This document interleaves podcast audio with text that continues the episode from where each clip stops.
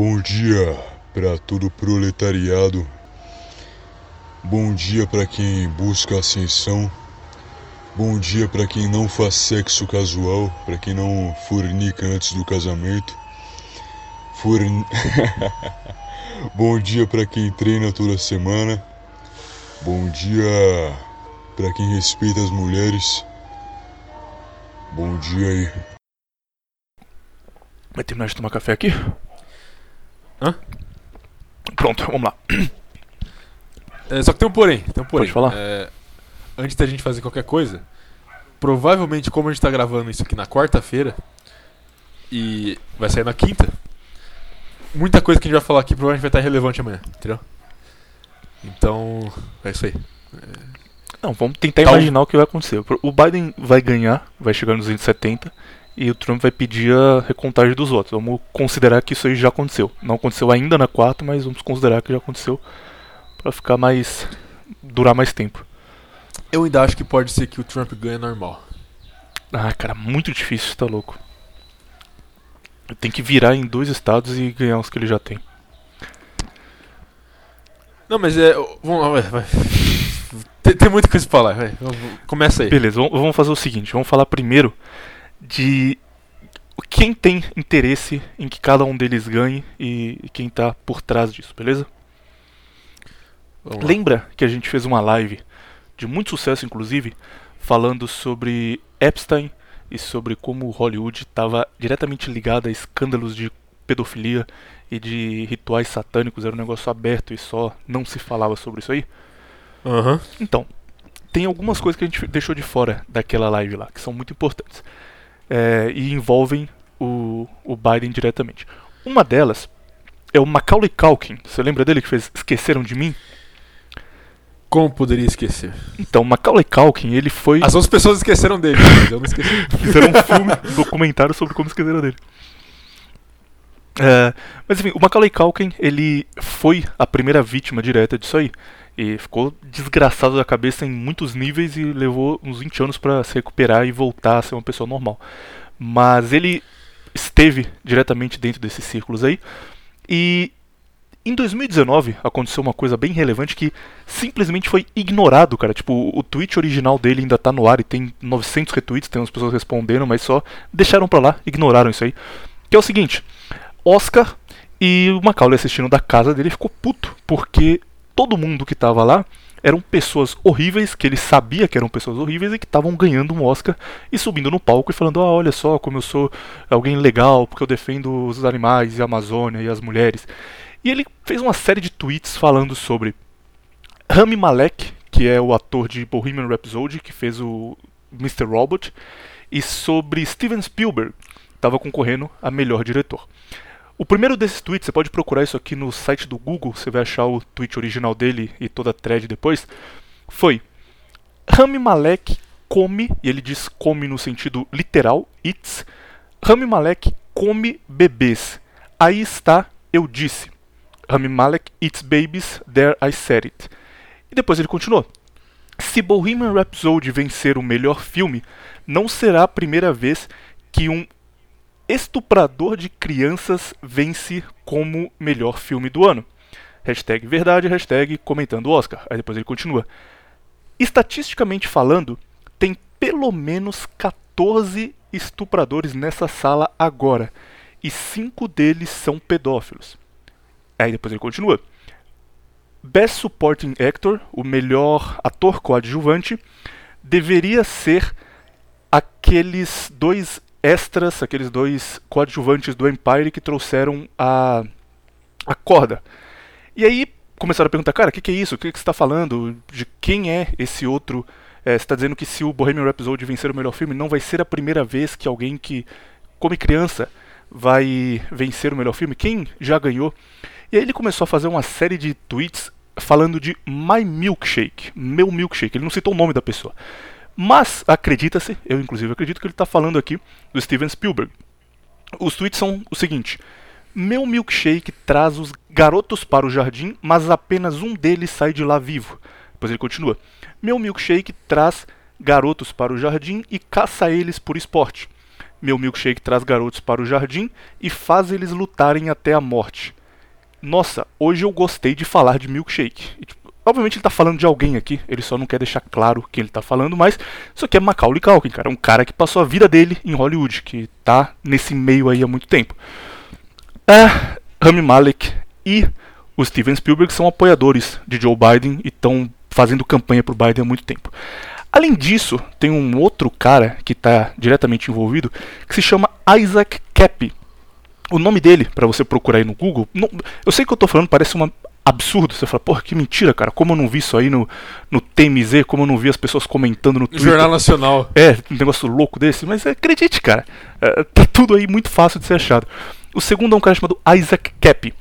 Isaac Cap, ele era judeu, ele estava envolvido também no, em Hollywood desde muito criança. Ele fez, por exemplo, Exterminador do Futuro, fez Thor Ragnarok, fez filmes da Marvel, era um ator bem conhecido em Hollywood. E do nada ele desapareceu. Tipo, ele sumiu, apagou mídias sociais, não aparecia mais. Ele largou, inclusive, um filme, o último filme Exterminador do Futuro. Tava no meio da gravação, ele só sumiu e não apareceu mais. E aí editaram sem ele e deu como um cara que abandonou a carreira por alguma coisa, que é uma coisa até comum. Ele voltou depois de um tempo e quando ele voltou ele falou: "Olha, eu não quero fazer parte de Hollywood porque aquilo fazia mal para mim e porque é o pior lugar que eu já estive em toda a minha vida e eu fiquei muito doente trabalhando em Hollywood". E os fãs dele falaram: "Como assim, cara? O que aconteceu? Você estava com depressão? Você estava precisando conversar com alguém, alguma coisa?" E aí ele fez um tweet que era isso aqui. Eu vou ler traduzindo, mas ele disse isso aqui em inglês. Você quer viver em um mundo de paz, prosperidade e abundância? Interrogação. Um mundo onde os espíritos viajam livremente em busca do cosmos? Ou você quer viver em um mundo onde pedófilos violentos nos usam, nos abusam, matam e estupram as nossas crianças em nossa frente? Esse é o mundo de Hollywood. Quando ele disse isso, cara, um monte de ator de Hollywood ficou puto com ele. Falou: Como assim, cara? Você tá maluco? Você, nosso amigo aqui, fez parte da, da nossa turma e do nada você vem dizer esse tipo de coisa? Que loucura.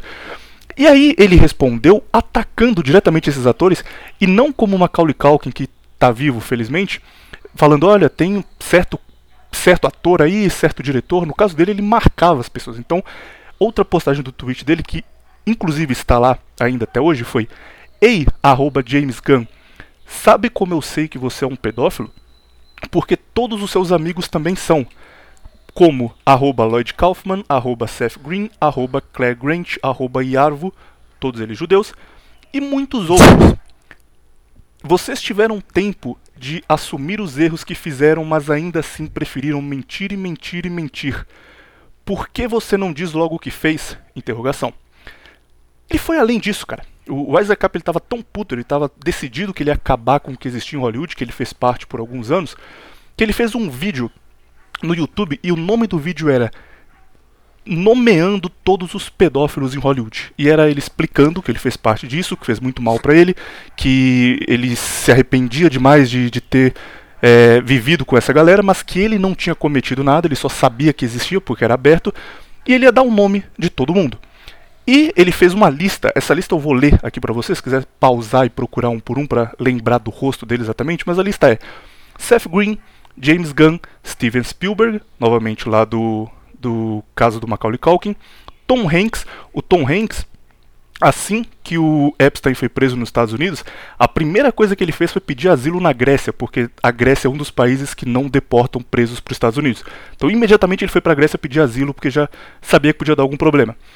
Stephen Colbert, Jimmy Kimmel, Barack Obama, Barack Obama, presidente quando o Biden era vice e maior apoiador dele na campanha, Kevin Spacey, Kevin Spacey que depois disso aqui foi acusado de abuso pelos ex-companheiros dele da, da série que ele fazia, do House of Cards. Foi House of Cards que ele fazia? É. É, do House of Cards, a série foi cancelada. O, ele foi denunciado pelo Isaac Cap antes desse escândalo. A Oprah Winfrey, outra que já está muito ligada nesses esquemas aí e só foi descoberto depois, o, o Isaac foi o primeiro a falar disso. Não, ela era braço direito do Weinstein. E braço direito do, pelo menos que fazia a ligação dele na América do João Bidu. João Bidu do, do João de Deus. João Bidu, assistiu Bidu. Desculpa, cara, tô empolgado aqui. Do João de Deus, o cara aqui do Brasil. E, e, tem mais coisa do João de Deus, vamos chegar lá, mas enfim. É, Oprah Winfrey, amigona do Epstein, amigona do João de Deus, que veio pro Brasil conhecer a fazenda do João de Deus e, e falar: Nossa, que lugar maravilhoso, onde as pessoas são ajudadas e Deus está presente ali. Beyoncé, Anthony Kiddis, John Legend, Chrissy Teigen, Joe Biden, John McCain, John Podesta. Inclusive, existe um vídeo do John Podesta torturando uma criança. Um vídeo que claramente é ele, a voz dele. Fisicamente você vê que é ele torturando uma criança. Existe um vídeo disso na internet. E não se fala sobre, cara. Se ignora. Se qualquer ator é visto numa balada beijando uma mulher, tem centenas de tabloides sobre isso. Olha só o que. O breaking news, olha aqui, o mundo está abalado. Nesse caso, só ignoro. Joe Podesta, inclusive, é, é diretamente envolvido na campanha do Partido Democrata já há algum tempo, envolvido na campanha do Joe Biden. Hillary Clinton e Bill Clinton, família Clinton já é antigo já, não nenhuma surpresa aqui. Chelsea Clinton, Alec Baldwin, Robert Downey Jr., o, o Homem de Ferro dos cinemas, grande apoiador do Biden e em comício com ele. Quentin Tarantino, Meryl Streep, Demi Moore, Ben Affleck, John Cusack, James Franco, Charlie Sheen, Anderson Cooper. Esse vídeo dele, contando o que acontecia em Hollywood, nomeando as pessoas, foi ao ar dia 12 de maio. A última notícia que você encontra no Google quando você procura Isaac Cap é de 14 de maio, dois dias depois desse vídeo dele nomeando todo mundo que estava envolvido nesse esquema de pedofilia e satanismo de Hollywood. Virato, você sabe qual é essa notícia? Ele pulou da ponte. Olha só, cara, você tá, você tá bom de, de chute, hein? Ator Isaac Cap se suicida aos 42 anos nos Estados Unidos. E olha só, no vídeo que ele nomeia os caras, ele fala: se eu me matar, foi armado, eu não vou me matar. Ele fala bem claro isso, eu não vou me suicidar. Ele fala isso várias vezes no vídeo. E aí, dois dias depois, ele se suicida, magicamente. Entendeu? Ele mudou de ideia. Isso foi. Isso já, não, na verdade, eu, eu vou me matar sim, vai. Eu não quero e ficar aí, vivo mais. além ele ter se suicidado, né, na teoria, ele deixou uma carta e a carta é só dizendo: "Ai, galera, me desculpem porque eu menti muito e prejudiquei muitas pessoas e eu não devia ter feito isso. As pessoas são todas inocentes, eu sinto muito". E aí ele se suicidou, né, na teoria. Tipo, é, o cara fala mil vezes: "Olha, eu não vou fazer isso. Se eu morrer, me mataram porque eu tô falando a verdade". Passam dois anos, um monte de gente que ele citou aqui realmente foi comprovado que estava diretamente ligado nisso. Ele morreu e só não morreu, foi mesmo. Ele se matou e fazer o que, né? Acontece. Suicídio é, acontece nesses casos, especialmente em casos diretamente ligados a Hillary Clinton. Enfim, é, por que eu estou falando tudo isso aqui? Porque tem. Fui lá no Macaulay Culkin, agora no Isaac Cap, só para falar de eleição americana. Porque as eleições americanas são muito claras. Tem uma disputa direta entre Trump que, ok, o Trump não é nenhum santinho, não é nenhum cara que vai salvar o mundo, não é nenhum, inclusive para o Brasil ele não, não tem uma visão muito boa do Brasil. Não visitou o Brasil, por exemplo, nesses quatro anos como presidente. É, mas o Trump ele é o cara anti-establishment, ele é o cara que toda a imprensa odeia, que todas as grandes marcas odeiam, a NFL, a NBA, a CNN, o Twitter, sabe? O, o Twitter chegou ao ponto, cara, de censurar tudo que o Trump postava no dia da eleição. Tipo, um dia antes da eleição, eles tiraram do ar todos os, os grandes apoiadores dele, esses caras que é, criavam conteúdo pro Twitter, que eram relevantes lá na plataforma, saíram do ar, o, o perfil deles foi excluído. E aí, quando o Trump postou reclamando disso, eles marcaram como um conteúdo falso, um conteúdo potencialmente perigoso. É, o que acontece na prática é que esse conteúdo só pode ser visto por pessoas que têm conta no Twitter e ele não pode ser curtido nem retweetado. Então você diminui muito o alcance dele. E o Trump reclamou que estava muito absurda a, a votação, porque é, votos estavam surgindo do nada para o Biden, isso era errado. E o tweet só marcava como, não, isso aí é potencialmente perigoso, então ninguém vai saber o que ele está falando. E, e sequer foi escondido, cara. Foi, foi na cara. Então, o Trump ele é o cara que tá brigando diretamente com o establishment, brigando diretamente com gente muito importante. O problema é que você pensa no presidente dos Estados Unidos e fala, cara, ele tem muito poder, ele faz o que ele quiser, ele é o presidente dos Estados Unidos. Mas na prática não funciona assim. Por exemplo, o Virato já falou aqui já no episódio sobre Sadamushi Hirasawa que a CIA tem muito mais poder do que o presidente dos Estados Unidos e manda em muito mais coisa e não responde ao presidente, inclusive. É, o Trump, ele falava de Epstein com frequência, pelo menos uma vez a cada 15 dias ele ia lá no Twitter e falou, olha, é, não esqueçam o caso Epstein não, hein, é, a gente ainda está esperando ainda a investigação, saber o que aconteceu, qual era a ligação dele com os Clinton, estamos aqui, a América quer saber a verdade. E simplesmente ninguém falava no assunto, cara. Era ignorado. E aí, de vez em quando, a Netflix ia lá e fazia um episódio de alguma série sobre o Epstein, mas era um negócio muito por cima, sabe? Nossa, olha só como esse cara era um criminoso e conseguiu enganar vários famosos, vários famosos que eram amigos Foram dele. enganados. Nunca, nunca imaginariam que ele era uma pessoa ruim assim, que absurdo. e o Trump falava, não, cara, tem alguma coisa, vamos, vamos descobrir o que aconteceu. E- Mas ele não tinha poder. É, apesar de estar num cargo poderoso, ele não é mais forte do que o establishment, do que o sistema, do que o que você queira chamar. Ainda tem E gente não só muito mais isso, poderosa ah, não do que só ele. isso. O primeiro inimigo político do Trump quando ele foi eleito foi exatamente o James Comey, que era o diretor da CIA na época. Entendeu? A primeira disputa política que o Trump teve no governo dele foi com a própria CIA, entendeu? E agora o James Comey, adivinha só, aparece ontem com uma camiseta no Instagram escrito Biden Harris. Olha que interessante. Enfim, é, isso aí já, já mostra quem eu, pelo menos, acho que seria a melhor opção nessa eleição.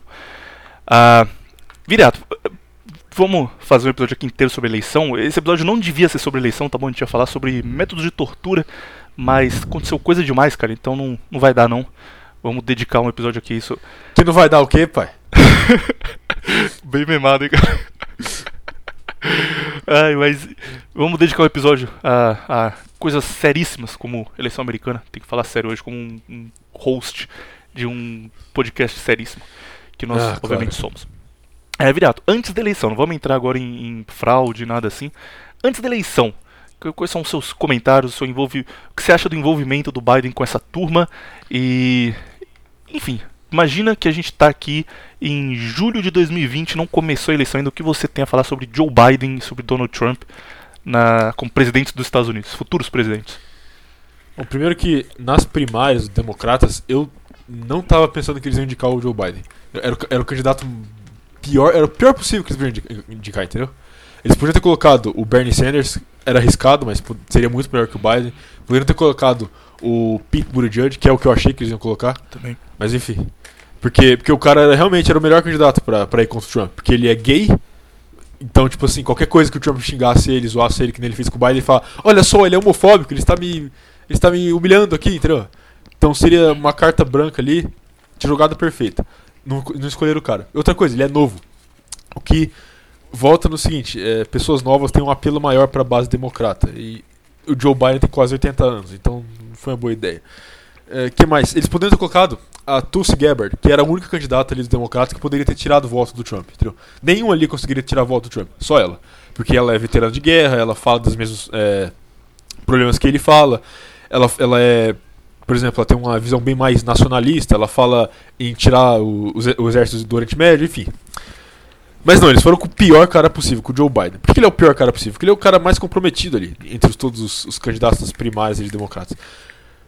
Tanto que ele é o cara mais comprometido que nos últimos meses aí começou a vazar um monte de foto do filho dele, do Hunter Biden, entendeu?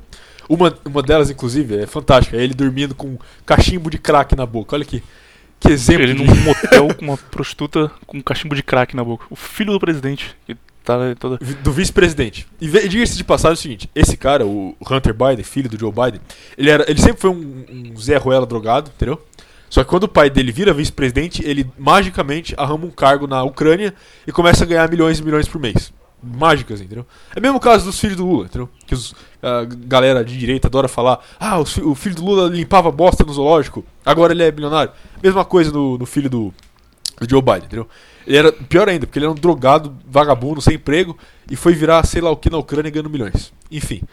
Ah, e nesses últimos meses eles começaram a soltar um monte de foto aí dele fazendo merda, dele com prostituta, várias fotos dele com várias mulheres, e aí começaram, né, a analisar essas fotos, porque é bem, é bem interessante as fotos.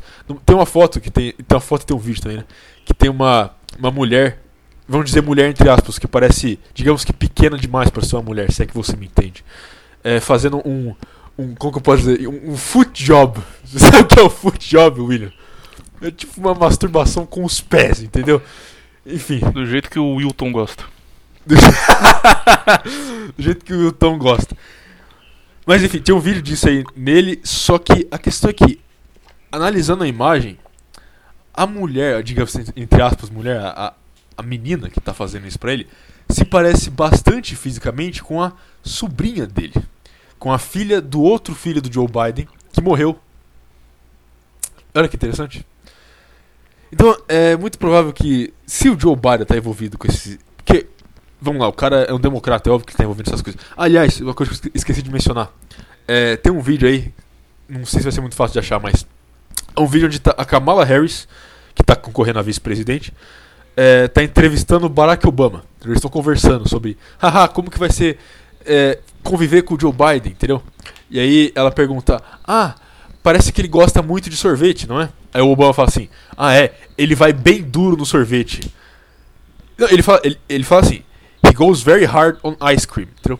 Isso parece uma pessoa normal falando, mesmo que você não fale inglês, isso parece um, jeito normal de falar sobre sorvete? Não. Porque ninguém fala assim, nem inglês fala assim, entendeu? E aí ele Sequer segue. é uma de- expressão, sabe? I go Sequer hard. uma expressão. Exato. E aí ele. Não, só que. Pera aí, que piora o negócio. O Obama vai falar disso pra ele falar o seguinte: Ah, ele também gosta muito de macarrão com molho vermelho.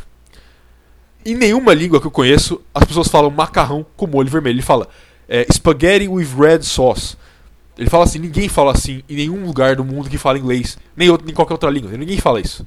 Entendeu? Ele é claramente uma alusão à, à expressão que eles estão usando de. Que eles fazem muito isso, entendeu? Você olha nos e-mails da Hillary, da Hillary Clinton, é sempre código usando comida, entendeu? Pizza, entendeu? É, e é sempre É. uma coisa tipo, estou pensando em viajar pra Washington pra comer pizza hoje à noite, sabe? Coisa nesse sentido. Que ninguém falaria Exato. naturalmente no meio de uma conversa. Exato, entendeu? Eles esperam, ah, é, você poderia me mandar 30 pizzas de tal sabor, entendeu? Na, na minha casa, entendeu? Tipo, o cara tá sozinho, por que que ele precisa de 30 pizzas? Esse tipo de De novo, de novo, é, o- cara que vai ouvir isso aqui, que não é da nossa turma, vai falar, nossa, mas que loucura, como eu não ouvi falar disso. Exatamente, exatamente o que a gente tá, a gente tá tentando chegar, Como cara. você não ouviu falar disso? Isso não é um negócio ultra secreto que alguém por acaso viu de longe a Hillary fazendo. É, isso tudo é gravado. Isso tudo é tipo e-mails vazados da Hillary Clinton que se tornam públicos, que tem um negócio claramente alusório à pedofilia e simplesmente ignoram isso e fingem que não existiu. Falam, tipo, ah, não, a Hillary tá, tá limpa, cara. Isso aí é teoria da conspiração. Ignoram o que tá ali. Esse é o o pior de problema. tudo, cara. O pior de tudo, esse negócio do, do filho do Joe Biden, é, foto dele com prostituta, fu- fumando crack, enfim. Imagina se fosse um filho do Trump fazendo isso. Como que tá- estaria a mídia agora? Imagina se fosse um filho do Bolsonaro fazendo isso, como estaria a mídia agora? E, e- Entende? e o- e não é que tipo o cara tá no, sei lá, ele tá numa balada é, fumando cigarro, fumando maconha, sabe? O cara tá fumando crack. Num hotel. ele tá- ele- outra coisa, ele tá fumando crack num hotel na China, Caralho, cara. ok? Não era nos Estados Unidos, era na China. O Ele tava ali. um candidato à presidência e simplesmente Exato. finge que não aconteceu. E todo mundo fecha o olho. Tem nada o. Twitter já começou, isso que o Twitter tá fazendo agora de censurar o que o Trump fala abertamente, é, já tinha começado aí, porque quando isso vazou, quem vazou foi um- uma rádio americana. é, de- New York Post. Exatamente, York- foi- ela vazou isso, fez os posts no, tweet, no Twitter e eles tiraram do ar e falaram que esses posts tinham conteúdo adulto. Cara, no Twitter, no Twitter, cara, onde tem mina vendendo pack, é, tipo, de 10 perfis lá de, de mulher, 9, é, mulher postando foto pelada, eu compro meu pack aqui. É o Twitter do nada decide, não, não, nós vamos defender a família moral, tem uma pessoa nua aí, então não pode ficar no nosso site. E começou a excluir os posts do, do Hunter Biden porque era conteúdo adulto e o Twitter, obviamente, não permite isso agora. E outra coisa, o Twitter tem até pedofilia no Twitter. Bastante até. E eles não fazem nada. Agora a foto do cara fumando crack aí não pode. Maravilha. Enfim, a questão é a seguinte. é, quando eles escolheram o Joe Biden pra, pra concorrer, eu soube na hora. Eles vão fraudar essa merda. Qualquer um, qualquer um com dois neurônios, olha. Se eles escolheram o Joe Biden, é que eles estão confiantes que eles, eles não precisam de, de porra nenhuma. Eles, eles só vão fraudar, entendeu? E mais ainda, cara, Eles- quando eles escolhem o Joe Biden, ele fica óbvio que eles vão fraudar, porque o Biden não ganharia, tipo, o Biden. Mesmo que você não entenda inglês, cara, vê qualquer discurso do Biden, qualquer debate, ele não tem ânimo pra falar, sabe? O cara é- parece um zumbi, ele fica parado olhando pra frente assim, falando tipo, we need to help people. O cara tá morto, ele não tem qualquer. Ninguém vota naquele cara ali por boa intenção, tá ligado? Mas ainda assim, quando você tem um candidato assim, não só você é, tem certeza que você vai ganhar, mas você tem tanta certeza que você vai ganhar que você diz, eu vou colocar um cara lá que tá muito na lama que, que a gente tem infinitas coisas que podem foder ele e quem tá ao lado dele politicamente, porque uma vez que ele foi eleito, ele tá na nossa mão. Isso- a mensagem que isso passa é diretamente essa. É, é- você tem a NFL, NBA com camisa Black Lives Matter, com campanha saia pra votar, com os jogadores falando, não, vamos votar porque na última eleição eu não votei e vocês viram o que aconteceu, hein? Hora de votar, hora de mudar as coisas. Você tem todos esses conglomerados da imprensa americana querendo eleger o cara e eles querem eleger justamente um cara fraco, porque se eles elegem uma candidata que não tem nem nada ruim no passado, ela pode só chegar lá e não seguir a cartilha deles. E aí eles não vão ter nada, vão ter um novo Trump que eles vão ficar brigando e tentando impor coisas e o candidato não vai aceitar. Quando você coloca o Biden, que tem filho viciado em crack, que está envolvido em esquema de pedofilia, que a vida inteira teve escândalo em torno dele. O Biden é num nível, cara, que, tipo, até os anos 70 ele era abertamente racista e falava, tipo, em entrevista pro. Até os anos 90. Ele falava em entrevista pro jornal, tipo, não, não, eu sou contra o, a- escolas para brancos e negros porque nós não podemos conviver com animais, porque nós temos. Tipo, é nesse nível, tá ligado? Tem um discurso dele dos anos 90 que ele fala que tem que prender as criaturas negras. Ou quando ele. tem uma entrevista que ele deu ah, pra Playboy perguntou pra ele o que, que ele acha do Barack Obama. E, tipo, antes dele ser visto Obama, mas ele já tava diretamente. Ele era forte já no Partido Democrata. E ele disse que o Obama foi o primeiro negro ah, que sabe se comunicar que ele viu na vida, sabe? Nesse nível, cara. Esse cara é o candidato democrata contra ah, ah, o racismo e a favor das minorias. Esse peraí, cara- peraí, peraí. Outra coisa. E nessa- na mesma época que ele tava falando isso, o Trump tava fazendo o quê? Tava tirando foto com o Tupac. Entendeu? Ah. E qual que a mídia fala que é racista? Momento Neo Cohen. E aí, enfim, por que isso acontece? Porque quando o Biden for presidente, ele sabe que a mídia pode foder ele a qualquer segundo, cara. Que se- quando eles quiserem, eles podem só soltar tudo que eles estão fingindo que não existe. E, e as redes sociais e todo mundo, cara, eles, eles podem só falar o que eles já sabem e estão fingindo que não existe. Então, ter um candidato fraco como o Biden não só é indício claro de, de fraude na eleição, mostra que eles só iam ganhar de qualquer jeito, não importa, mas também é, é um indício claro de que eles vão governar os Estados Unidos agora e que o Biden é só um fantoche. E, e até o, fato do cara ser velho, cara, o cara tem 80 anos de idade, sabe? Ele não vai ficar acordado até 3 da manhã discutindo alguma coisa, ele só vai ficar lá, ah, gente, minorias são o ponto forte da América e vai dormir e quem toma as decisões por ele não vai ser o Joe Biden. Mas enfim, pode, pode continuar. Você acha que eu também tô indo longe demais ou concorda com, com a minha análise política aqui? Não, Seríssimo. concordo. O, o, o Biden, ele é simplesmente um fantoche dos, do, do establishment do Partido Democrata, entendeu? Ele, ele é exatamente isso. Por que, eles não colocaram Bernie Sanders, Pete Buttigieg, é, que mais? É, é, Tulsi Gabbard, porque esses caras eles seriam independentes, entendeu? Eles iriam fazer as agendas do jeito que eles quiserem, entendeu? Eles seriam agentes próprios. Claro, eles iam fazer ali o, a vontade dos democratas quando eles precisarem. Mas, na grande maioria das vezes, eles vão governar por si próprios, entendeu? Não é isso que eles querem, eles querem um fantoche, eles só querem um fantoche, é isso. E. Caramba, esqueci o que eu ia falar. Uma Outra coisa, importante. grande isso também, cara, é a, a vice do Biden, que é de extrema esquerda, sabe? É abertamente de extrema esquerda. Ah, é, E- ela, e ela, e ela se quer interromper, mas ela faz uma coisa que é muito, muito comum na política americana, que é se fingir de negro, ok? Vou explicar. O Obama, ele não é afro-americano, entendeu? Ele se fingiu de afro-americano, porque pera, pensa bem. O, o que é afro-americano, no caso, no contexto dos Estados Unidos? É um cara que é descendente de escravos, correto? É isso aí. Uhum. O cara é descendente de escravos, ele, ele mora nos Estados Unidos há gerações, muito provavelmente há mais tempo que brancos que estão lá, que são descendentes de imigrante, etc, etc. entendeu? O afro-americano é um descendente de escravo, certo? Obama é descendente de escravo? Não. A mãe dele era anglo-saxã, americana, branca, e o pai dele era, se não me engano, da Quênia, entendeu? Nenhum ancestral do Obama foi escravizado. O que, que o Obama fez? Foi lá e falou: Eu sou afro-americano e tenho ancestrais escravizados, não sei o que, entendeu? Mesmo discurso. Kamala Harris, mesma coisa. Kamala Harris vai lá e fala: Não, eu sou negra, sou da comunidade negra, eu sou afro-americana, meus antepassados sofreram com escravidão. Sofreram? Vamos ver. A mãe da Kamala Harris é indiana. E o pai da Kamala Harris é jamaicano. Alguns deles foram escravizados nos Estados Unidos? Não. Ou seja, é muito comum isso, democratas, de ter essa, esse- esses falsas minorias, entende? Enfim. Mais uma vez, deixa o Biden fraco no poder, porque só assim que ele fizer qualquer merda e ele sair, vai entrar a mulher forte, empoderada que vai salvar a América. E funciona até como um, um bode escapatório, cara. Tipo, se chegar a um ponto onde. O que eu imagino, a gente vai falar disso aqui daqui a pouco, mas eu imagino que China e Rússia vão lucrar muito com o Biden no poder. Eles finalmente vão poder atacar os Estados Unidos diretamente, o que não conseguiam com o Trump. Mas se chegar ao ponto onde fica insustentável e o Biden sofre impeachment, é simplesmente a mídia vai mudar o discurso e falar, olha, Biden realmente era um péssimo homem, nós não vimos isso há tempo, mas a Kamala Harris é uma mulher negra e pela primeira vez os Estados Unidos terão uma mulher negra no poder que vai olhar para as minorias e vai salvar o país, sabe? Até, até nisso já fica blindado. Ah, é foda. Ei, a gente tá falando aqui, vai ver, já saiu o resultado, né? Enfim, vamos falar. Vamos falar de uma coisa que aconteceu aí, que é a questão da, da fraude. Que nem a gente tava falando antes. Só tem como o Biden ganhar por fraude, entendeu? E aí, aí a gente pode fazer assim, a gente fala da fraude agora, depois a gente fala do que provavelmente vai acontecer nos próximos dias aí. Talvez até no próximo mês. Que não é muito improvável que aconteça uma guerra civil. Nem um pouco improvável. Mas enfim, é, ontem, o, deixa eu pegar o mapa aqui rapidamente para eu poder lembrar dos lugares certos. Ontem o Trump estava ganhando de longe é, Wisconsin e Michigan.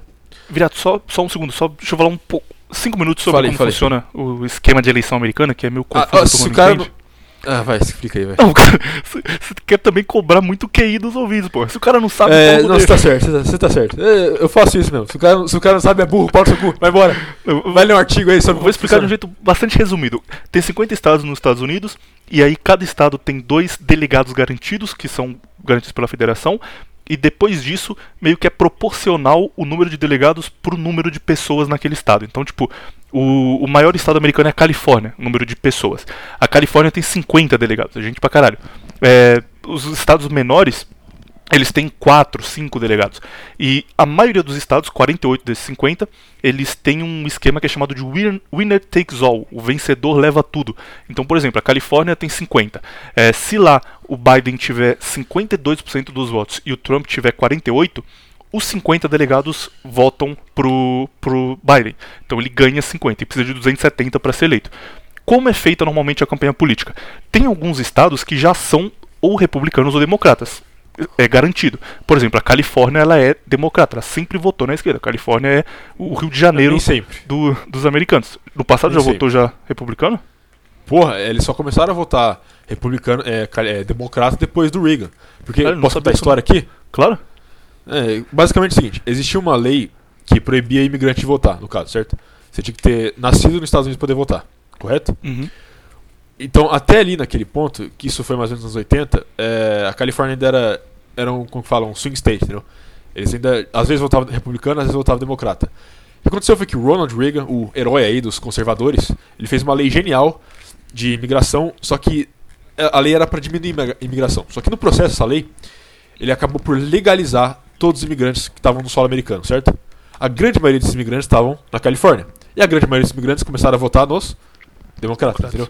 Caralho, não sabia Então- disso. a culpa de quem.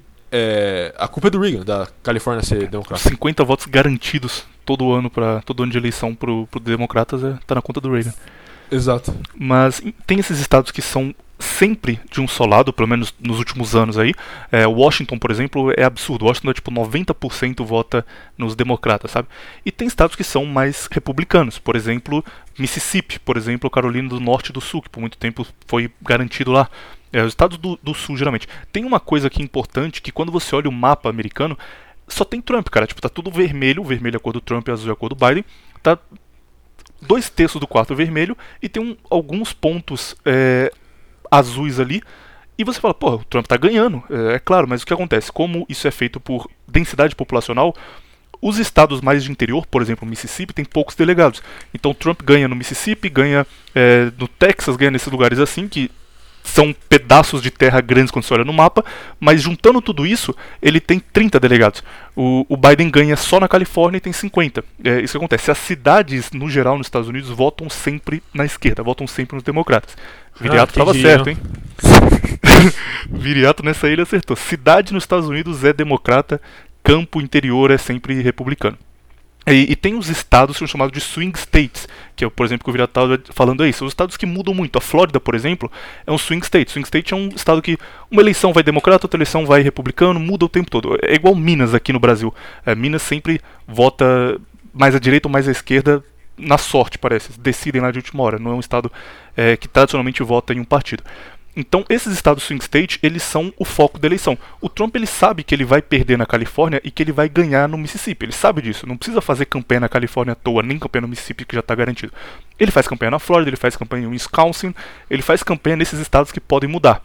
E alguns estados se tornam swing state por questões é, do, da época. Por exemplo, Detroit era uma cidade industrial, então em Detroit tinha muito trabalhador de fábrica, mas eles não eram trabalhadores de fábrica pobres, porque eles ganhavam muito bem, eles eram trabalhadores de fábrica americanos, então eles ganhavam bastante dinheiro, eles eram classe média, mas eram trabalhadores de fábrica, eles votavam muito nos candidatos democratas. Quando a China começou a crescer e a China começou a roubar mercado dos Estados Unidos, as fábricas fecharam nos Estados Unidos e foram para a China, foram para a África, onde era mais barato. E Detroit virou uma cidade fantasma, cara. Detroit era uma cidade rica, com um monte de gente trabalhando, gente saindo de 8 horas da manhã indo pro trabalho, trabalhava das 9 às 5, 9 às 6, voltava e almoçava com a família e ficava feliz da vida. Ah, estou vivendo o sonho americano. Do nada acabou, fecharam as fábricas, não tinha mais emprego, Detroit foi acabada. Com isso, o Trump começou a crescer lá, porque ele fez aquela campanha de: olha, vocês estão abandonados pelos caras que vocês ajudaram a eleger. Eu vou fortalecer Detroit, eu vou fortalecer a indústria americana e vou dar emprego para vocês. Aí Detroit se torna um swing state. Detroit historicamente votava nos democratas, mas quando eles quebram por uma política democrata, eles decidem passar a votar nos republicanos. Uh, ou, como aconteceu e agora, eu não sabia disso, mas como aconteceu na Califórnia, foi o contrário. Era um estado republicano passou a ser democrata. Então, assim que funciona a eleição americana. Tem vários estados, cada estado tem um número de, de deputados, esses deputados. Deputados não, de. Uh, qual a, advogados, qual a palavra que eles usam? Delegados. Delegados. Delegados. É, tem um número de delegados. Esses delegados, quem conseguir ganhar no estado leva todos os delegados. Tem dois casos que não acontece isso, que é Maine e o outro eu não lembro. Mas assim, tipo, tem quatro em cada um, então tanto faz. Mas no geral você tem que garantir os estados onde você tem maioria e ganhar a maioria dos swing states, que são os que mudam de ano a ano. E o Trump, até ontem, estava ganhando em todos os swing states. Na Flórida, na Pensilvânia, estava é, ganhando em Wisconsin, tudo. Ele estava muito na frente. O que aconteceu ontem à noite, Porque do nada isso mudou. é o clássico. O que aconteceu foi o seguinte: chegou às duas horas da manhã. Não tô brincando, vocês podem procurar isso aí. Chegou às duas horas da manhã, os caras falaram assim: ah, a gente vai começar a parar de contar que a gente precisa dormir, né? Tá tarde já. Beleza. A maioria das pessoas estavam assistindo foram dormir, certo? Duas horas da manhã. Trump fez um discurso de vitória, porque ele estava muito na frente, tipo, valeu, obrigado aí, vencemos. O Biden fez um discurso meio triste, ah, valeu, vamos seguir com fé na nossa eleição. Mas assim, é. já estava jogando a toalha. Beleza, duas horas dormir, da manhã. Tá de boa. Duas horas da manhã, beleza. Às quatro da manhã, às quatro da manhã, do nada eles acham mais de 150 mil votos do Biden no Wisconsin, mais uns, 30, uns 300 mil no, no Mississippi, entendeu? Começam, tipo, Mississippi não, no Michigan, e começa, tipo, surgir votos do Biden do nada, entendeu? E aí ele consegue virar no Michigan, que é que era tecnicamente, é, estatisticamente impossível, a chance era zero dele virar. O que aconteceu tipo assim, no Michigan, pra vocês terem ideia de quão absurdo foi, faltavam 200 mil, surgiram 200 mil votos do nada, e a vantagem do Trump, na verdade a vantagem do Trump era de 175 mil votos, surgiram 183 mil pro Biden, e zero pro Trump. Do nada, cara. Do nada. Ah, apareceram as urnas aqui que a gente não tinha computado ainda. Vamos ver quanto dá. Todas as Nossa, urnas que apareceram depois da fechar, depois do fechamento do, do depois do fechamento da eleição, todas as urnas que apareceram só tinham voto pro Biden. O que aconteceu lá foi que 183 mil votos consecutivos foram pro Biden e zero pro Trump. Alguns outros estados você tinha tipo 200 mil votos pro Biden e 12 pro Trump, 17 pro Trump. Sabe? E assim, até ali tava 50-50, estava disputando voto a voto. Do nada, nessas urnas aqui sorteadas, a gente tem um número gigante pro Biden e ninguém votou no Trump. Só nessas urnas aqui. E aconteceria isso em três estados, olha que coincidência. Os três que o Trump precisava ganhar e estava ganhando até aquele momento. É. E olha outra coisa, é, eu não sei se foi no Wisconsin ou se foi no Michigan agora, mas basicamente o que aconteceu foi o seguinte: tem 3 milhões e 100, 100 mil é, eleitores registrados, certo? Uhum. Eles receberam 3 milhões 200 mil votos registrados. Eles receberam 100 mais votos que foram registrados, entendeu? Sim. É o foi no Wisconsin. É o estado que já tinha dado já como estado do Trump, porque matematicamente era impossível o, o Biden ganhar, porque não tinha mais votos possíveis para o Biden virar. Mas mais gente votou do que mais, tipo, existem 3 milhões e, e 120 mil pessoas no estado, 3 milhões 330 mil votaram no, é, exato, no bairro. faz sentido, é ridículo. Ai, Outra cara. coisa que eu, que eu esqueci de falar é o seguinte, que é o cenário demográfico dessa eleição. Que foi muito curioso, porque meio que prova tudo que eu falei no começo da questão da, de como o Joe Biden foi o pior candidato que eles puderem ter escolhido. O Trump bateu o recorde dos republicanos votados por minorias, entendeu? O Trump bateu o recorde republicano votado pela população negra. Bateu muito, cara. O recorde anterior era 8%, ele teve 12%. Pô, 12 não, aumentou. 20. Caralho, então foi muito maior, tá maluco. Tipo, 20% da população negra votou no Trump nessa eleição. É muito maior. E outra coisa, aí você fica pensando, pô, mas o que aconteceu com todos aqueles. é, todos aqueles saqueamentos do Black Lives Matter e tal? Exatamente, pô. A maioria dos lugares foram saqueados pelo Black Lives Matter, adivinha só, eram comércios de pessoas negras. Olha que interessante. Olha que coincidência. Entendeu? Você acha que esses caras vão votar em quem? No Biden, que tá apoiando o negócio? Claro que não. O curioso é que pela primeira vez, eu também acho que, sei lá, em sei lá quantos anos, as mulheres brancas votaram mais dos republicanos. Foi 54% de votos eh, das mulheres brancas republicanas. Primeira vez. Ela sempre era maioria democrata, agora mudou. É uma, uma, uma white pill aí pra você, americano. Latinos também, os latinos, no geral, eles votavam democratas, aí começou a ter uma mudança já na última eleição, mas nessa foi esmagador. A imensa maioria votou Trump. Inclusive latinos que normalmente não votavam nos democratas de jeito nenhum. E agora Não, não, não, começou não, a mudar isso. Cu- Cubano não é democrata, não. Cubano é republicano, sempre foi. Tá, então mexicanos pelo Os menos cara- começou a, a mudar isso. É, cubano não vota em socialista nem fudendo, cara. É, porque quem tá lá fugiu já do, do, do É, principalmente na, na Flórida. Por isso que a Flórida ganha republicano. Dos cubanos. Mas, de novo, não vale nada isso. O Trump tem maioria, tem tudo isso. Mas não vale porque só na Califórnia tem 50 delegados e as cidades meio que decide, eh, decidem as eleições nesse momento. E outra coisa, o Trump teve 30 e poucos por cento de votos na Califórnia. O que é muita coisa. Se você for parar pra pensar, é muita coisa pro Trump ter na Califórnia. Só- e outra coisa que você também esqueci de falar, desse cenário demográfico, que todos os grupos, todos os grupos que eles são, que eles dividem em, em, é, homem e mulher branco, tipo homem branco, mulher branca, é, homem negro, mulher negra, sabe? Todas as características demográficas que eles é, medem por voto, o Trump só perdeu o voto, só diminuiu o voto em relação à última eleição em um grupo, sabe qual? Qual? Homem branco. Cara, eu tô concordando com você demais no, no cidade não presta, tem que acabar com a cidade. Porra, depois dessa. Não, mas olha só, a questão do homem branco, ter do Trump ter perdido, ele perdeu 5% de votos do homem branco. Foi de 67, 68 para 62, eu acho.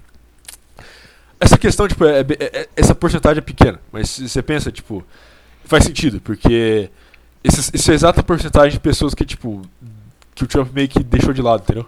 Hum. Porque fo- foram os caras da alt-right lá, os caras de Charlottesville, os caras seguidor do Richard Spencer. O Richard Spencer foi lá e votou no Joe Biden e até postou no Twitter lá que ele tava votando no Joe Biden. que mais? É, a questão do Kyle Rittenhouse lá, você sabe, do cara que matou os antifas lá no protesto. Sei, que ele abandonou Ele- também. Ele tá, ele- o Trump literalmente cagou pro cara, entendeu? O cara vai, vai ser julgado, vai acabar tendo que pagar a fiança se não for preso, entendeu? Então essa galera meio revoltada com o Trump acabou ou não indo votar ou votando no Biden mesmo, só de sacanagem. Votando entendeu? no Kanye West. Ou votando no Kanye West. É, Kanye West vale deixar aqui marcado para daqui a quatro anos. Será um candidato fortíssimo caso ele saia pelos republicanos. Se ele for independente, vai ser difícil. Mas saindo pelos republicanos em 2024, eu aposto já desde agora Kanye West eleito presidente. Ele tem carisma LOL, ele sabe exatamente onde bater no Twitter. Tipo, a. a- Qual o nome daquela menina que fez Friends? A Jennifer. Aniston. Jennifer Aniston? Porra. É, é, uma delas é essa. Acho que é Jennifer Aniston, não lembro. Mas o menino que fez Friends, ela, de novo, como toda atriz de, de Hollywood, fazendo uma puta campanha é, pró-Biden, sabe? Ah, Biden pra salvar a América. Lady Gaga fez isso também. Enfim, essa, essa turma aí. É, ela fez um tweet tipo: Aí, gente, não votem no Kanye West. Não é engraçado. Nós temos que votar pelo bem. E aí ele respondeu ela falando: Friends também não é engraçado. Muito bom, cara. Friends wasn't funny either. Ele é bom nisso e ele consegue usar o Twitter melhor do que o Trump ainda. Então, Kanye West é minha aposta para a próxima eleição americana. Não, Mas- eu, eu não, eu- não vou apostar nele porque eu acho que nem vai ter República Americana daqui a quatro anos. Mas daqui a pouco a gente entra no o que vai ser Estados Unidos do Biden. Vamos continuar aqui na eleição. Outra vai, coisa que. é, outra coisa, acabou de confirmar a Pensilvânia pro Trump. Ah, ao menos isso. Quanto tá agora no, no geral? Ah, não sei, eu só sei que confirmou a Pensilvânia pra ele. Não olhei aqui o geral. É, 248 Biden, 214 Trump. Não, mas 214 já tava antes já, não atualizou ainda. Cara, eu, tá, eu tô vendo a eleição na Globo News desde ontem, só porque eu gosto de Não, passar não raiva. faça cara. isso. Aí na Globo News tem Guga Mafra, Nossa, esse- Chakra, Guga Chakra, Guga Chakra, e cara tem é horrível, Miriam bicho. Leitão comentando. meu amigo. Eles, eles chegam num ponto, cara, que, tipo, é, a mulher perguntou pra Miriam Leitão o que ela achava do Biden ser eleito seria melhor.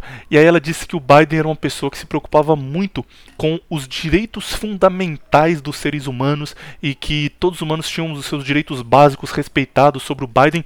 Por exemplo, o direito ao aborto. Caralho, cara. E aí falando, nossa, é verdade, o Biden se preocupa com as mulheres, né? Ele quer que as mulheres tenham mais saúde e tenham é, possibilidade de fazer escolhas sobre o próprio corpo. E, e não é um negócio discutido, tipo, eu não sei como esquerdista consegue falar que a Globo é golpista, que a Globo é, é pró-Bolsonaro. De onde eles tiram isso, cara? Tem uma mulher comentarista política falando que o Biden se preocupa com os direitos básicos e fundamentais da mulher, por exemplo, o aborto, na, na, na Globo News. É porque a Globo, a Globo não é socialista, a Globo é neoliberal. Eles são progressistas só. Então, de uma certa forma, eles são meio que anti-esquerda mesmo. Eles ficam putos por isso. Mas, cara, a Globo News eu só vejo pra passar raiva e funciona demais, cara. Porque é só isso, é só.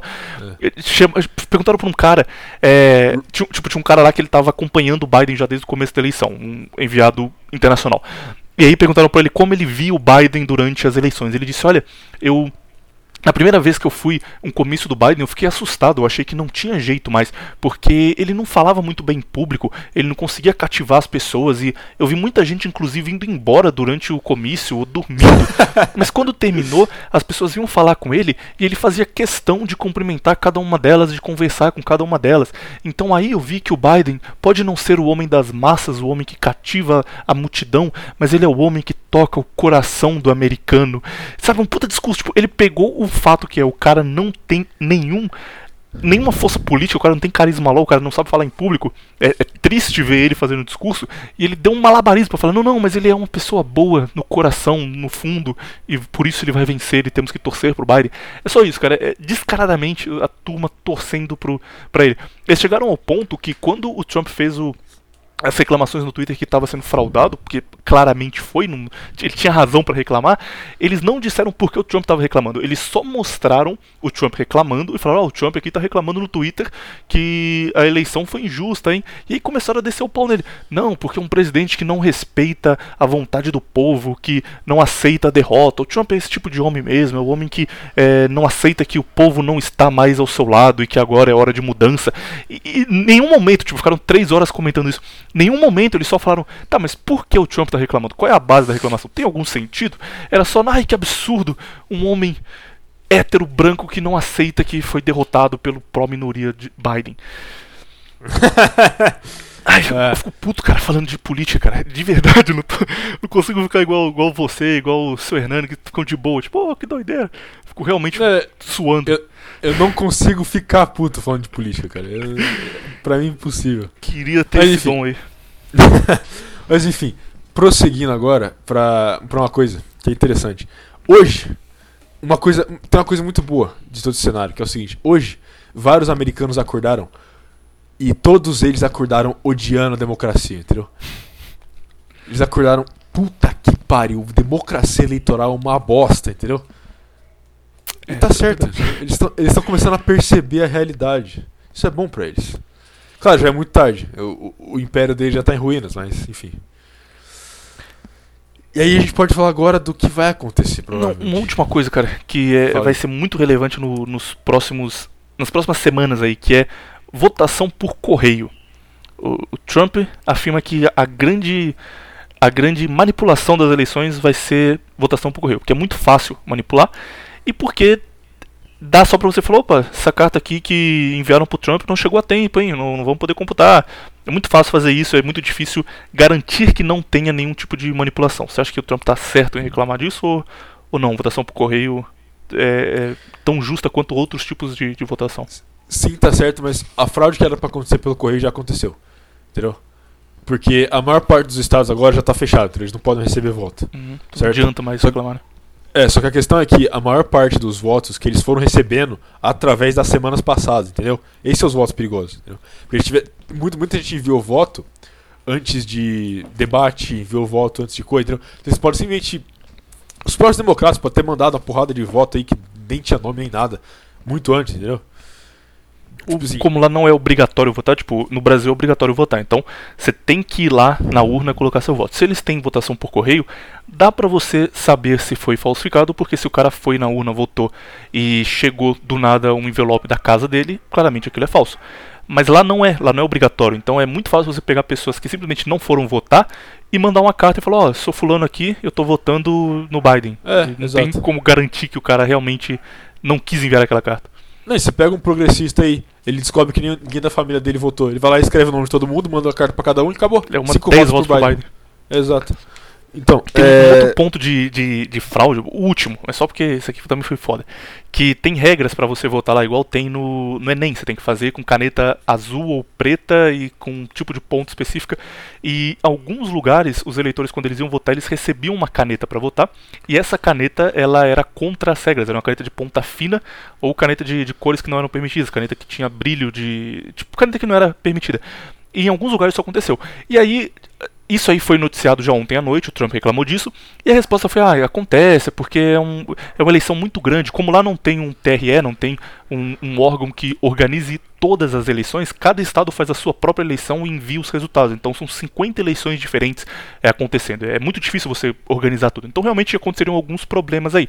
Mas todos esses problemas foram em estados onde o Biden era maioria, só nos distritos onde o Trump teria muitos votos. Então, tipo, um estado que o Biden tem maioria, lá no sul desse estado o Trump vai ter bastante voto. No sul desse estado, o estado inteiro pode mudar porque ali os eleitores do Trump vão se reunir. Nesses lugares específicos ao redor do país, eles davam pra tu uma caneta que não valia e essa caneta depois o voto era anulado e o Biden ganhava com uma vantagem muito maior do que devia ter ganho. Isso aí vai ser recontado. O Trump já pediu já é, recontagem desses votos porque é um indício claro de fraude e inclusive o, o acho que é o Giannini, esqueci o, o cara que é o advogado dele. Ele foi para Washington para protocolar isso para é, esses votos não serem é, anulados, porque não foi culpa das pessoas, porque é um- mais um indício de fraude. Mas tem muita coisa, cara. Os, os próximas semanas, pelo menos, você vai ver muita notícia sobre a eleição americana e é bem provável que até o Trump sair lá, é, que vai acontecer em fevereiro do ano que vem, ainda vão Janeiro. acontecer brigas na, em janeiro do que vem, ainda vão acontecer brigas na, na justiça envolvendo quais votos valem e quais não valem. Mas beleza, agora pode, pode continuar. Hum, bom, vamos falar então do que, que provavelmente vai acontecer. Ó, eu acho mais provável que vai acontecer é o seguinte. Primeira coisa, mais provável é. Não vai ter um, um ganhador claro. O Trump vai pedir recontagem, vai acabar indo para a Suprema Corte e a Suprema Corte vai dar a vitória pro Trump. E aí eles vão- os democratas vão passar os próximos quatro anos, quatro anos aí dizendo que foi uma. Vai dar vitória pro É. Trump, cara? Pô, eu acho que não vai acontecer isso não. Não, peraí. eu fico muito feliz. Não, eu acho que sim, eu acho que vão pedir recontagem. Não, isso vai A mesmo. Suprema, a Suprema Corte vai dar a vitória pro Trump e os democratas vão passar os quatro anos falando que foi um atentado à democracia, que foi um golpe, etc, etc. Entendeu? O clássico, low energy. Esse, esse é o provavelmente que vai acontecer. Primeira coisa. Segunda coisa, eles perdem a recontagem, vai pra Suprema Corte, a Suprema Corte dá a vitória pro Biden. Aí vai depender de duas coisas só. Do Donald Trump e da população americana, entendeu? Se o Trump vai ceder ou não. Se o Trump ceder, ele sai, o Biden vira presidente e tchau Estados Unidos acabou. Entendeu? Eu acho que ele não vai ceder. Eu também acho que E não. aí, e aí o Trump não cedendo, e aí, aí você vai ter o cenário de guerra. Não de guerra, mas provavelmente um conflito civil aí. É, vai ser um É. Black Lives Matter dos dois lados agora. Não necessariamente, cara. Você pode, você pode simplesmente ter o seguinte: você pode ter o, o Biden sendo declarado presidente, certo? Então ele é o presidente, de fato, entendeu? Só que o Trump fala: eu não vou ceder os Estados Unidos, não a presidência, entendeu? Então ele se torna outra coisa. Ele se torna, é, ele sai de dentro da presidência, mas ele se torna o líder dos Estados Unidos, aí, entendeu? Uma certa estratégia cesarista, entende? Sim. Entendeu? O que seria muito poético pro fim da República Americana, não é? Cara, eu não tinha nem pensado nessa hipótese nesse nível, mas realmente se acontecer vai ser um bagulho foda. Eu acho muito, eu acho muito provável isso acontecer por causa Mas qual Do seria. la- Ok, o, o Trump ele pode fazer isso, não duvido de jeito nenhum, mas qual seria a base dele pra estabelecer esse novo poder dentro dos É isso Estados que eu ia Unidos? falar. Do exército? É isso que eu, ele vai fazer? é isso que eu ia falar. Ele tem apoio do exército e ele tem e apoio de polícia local. É isso. É isso, é tipo assim, o exército é, é republicano, obviamente, e polícia local é mais ainda republicano. Entendeu? E ele tem apoio de, tipo, todo mundo tava batendo na política na época do Black Lives Matter e ele foi o único que não fez isso, que continuou apoiando. Então ele tem muito apoio. Não é só que a turma gosta um pouquinho dele. E Vem você ele tem- como o cara que defendeu eles no pior momento. Você tem a estratégia perfeita pra ele fazer isso, que é uma coisa que eu detesto, acho horrível, acho uma bosta, mas funciona. Que é QAnon. Ok? Pra você não- que não sabe o que é QAnon, é basicamente uma. uma- tipo assim. Que milagre, cara. O cara vai explicar. Ele não falou. Se você não sabe, procura no Google. Ô merda. é, se você não sabe o que é QAnon, vai se fuder então. explica aí, explica aí, pô. Bom, enfim. Lá pra 2017, no Forchan, no Paul, começou a surgir uns posts de um cara que se chamava QAnon, certo? Ele colocava o título QAnon e ele postava uns negócios, era tipo uns negócios meio enigmáticos, certo? Mas ele dava umas informações do tipo, ah, é, tal fulano vai ser escrachado do governo, entendeu? Porque, sei lá, tinha algum infiltrado no Partido Republicano e falava, ó, tal cara vai sair. Só que ninguém, ninguém todo mundo falava, ah, como que você sabe disso? O cara falando, vai sair, confia no plano. Ele esse era bem nome- específico. Ele falava o nome do cara e falava, É, tipo, no máximo duas semanas ele vai sair envolvido em tal coisa. Exato. E, e ele, e ele sempre terminava os posts com Trust the Plan, entendeu? E aí acontecia isso aí pouco tempo depois. Enfim. Aí começou a surgir um monte de gente. Não, o QAnon é fulano. Tipo, aí, ah, o QAnon é o Trump, o QAnon é o filho do Trump, o QAnon é o, sei lá, o Tucker Carlson, o QAnon é o... Aí ficou meio esse- essa conspiração boba aí. E aí, obviamente, provavelmente, o QAnon começou a errar algumas coisas, então provavelmente alguém começou a usar o título dele e tal. Mas a teoria em si não interessa, entendeu? O que interessa é que várias pessoas, vários jornalistas já confrontaram o Trump sobre o QAnon e ele nunca negou que ele sabe. E ele nunca negou que ele é o QAnon, entendeu? Uhum. Ele sempre fala, tipo, alguém fala, ah, você é o QAnon? Ah, você, o que você acha do QAnon? Ele fala, ah, interessante, próxima pergunta, entendeu? Ele, ele nunca negou que ele é, entendeu? Ele nunca condenou o QAnon, entende? E por que isso é es- essencial? Porque gerou uma base gigantesca de boomer que acredita no QAnon, entendeu? Você tem uma porrada de, de comício que vai lá uma galera, tipo, 50, 60 anos, tudo com camisa com Q vermelho que o gigante. Anon virou meio que um novo Anonymous, sabe? Eles acreditam na ideia, então, porra, que o Anon vai salvar a América, que o Anon não vai deixar o mal tomar os Estados Unidos, Exato, que o Anon sabe o que exato, exato. acontece. E o QAnon virou meio que. A, a grande maioria desses boomers acha que o QAnon é o Trump postando, entendeu? Pô, se foi muito bom, né, cara? Imagina o o Trump chegando em casa, abrindo o notebook dele, olhando assim pela janela, ninguém. Hora de lurcar no B. Ele abre, o- abre o Forchan, cara. Não, mas é que tem- é, eu, não, eu, eu não acho que é o Trump, mas enfim. É, tem uns posts que é meio nada a ver do QAnon, enfim. Mas aí gerou uma puta de uma galera obcecada por essa teoria do QAnon e tal. Mas a questão é, não interessa se é verdade ou não. O que interessa é o como o Trump foi extremamente genial em usar esse negócio. Porque ele não negando que é verdade, ele não negando que ele faz parte, a partir do momento em que alguma coisa pode ameaçar ele no governo, o que, que ele faz? Ele fala, eu sou o QAnon. O que, que você vai ter no dia seguinte? Você vai ter uma, um exército, uma horda de boomer com camisa com Q segurando R15 na rua, entendeu? Porque o QAnon já falou várias vezes de é, pedofilia envolvendo o governo, entendeu? Já falou várias vezes do Epstein, esse tipo de coisa, entendeu? Então, os boomers estariam. Eles pegariam em armas no dia seguinte se o Trump falasse que ele é o QAnon, entendeu? Mesmo se ele não fosse, ele estaria mentindo, por exemplo. Ele pode mentir e falar que ele é o QAnon. Mas a estratégia é perfeita. De qualquer forma, ele vai ter o apoio do exército, da polícia e da, da maior parte armada da população, entendeu? Além disso, tem uma outra questão que é isso aí coloca os Estados Unidos num, num estado de guerra civil. Eu, eu vejo um outro cenário de guerra civil que eu vou falar daqui a pouco com o Biden ganhando, mas também bem próximo disso. E, e, obviamente, os Estados Unidos hoje tem briga com grandes players mundiais, por exemplo, Rússia e China. Imagina o que essa turma vai investir em fazer esse cenário acontecer, cara. Imagina quão interessados eles estão em uma guerra civil nos Estados Unidos.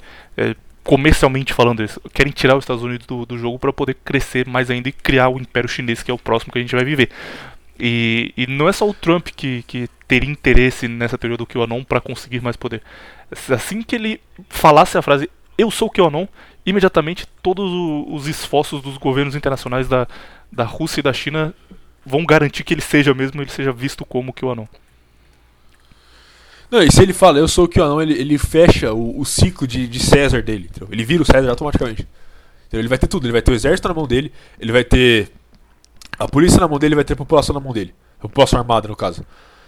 A única coisa que ele não vai ter na, na mão dele vai ser, que nem César, o Senado. Que- não, não o Senado literalmente Senado, mas Senado figurativamente, sabe? Tipo assim, o establishment, no caso. Que seria a CIA e o FBI.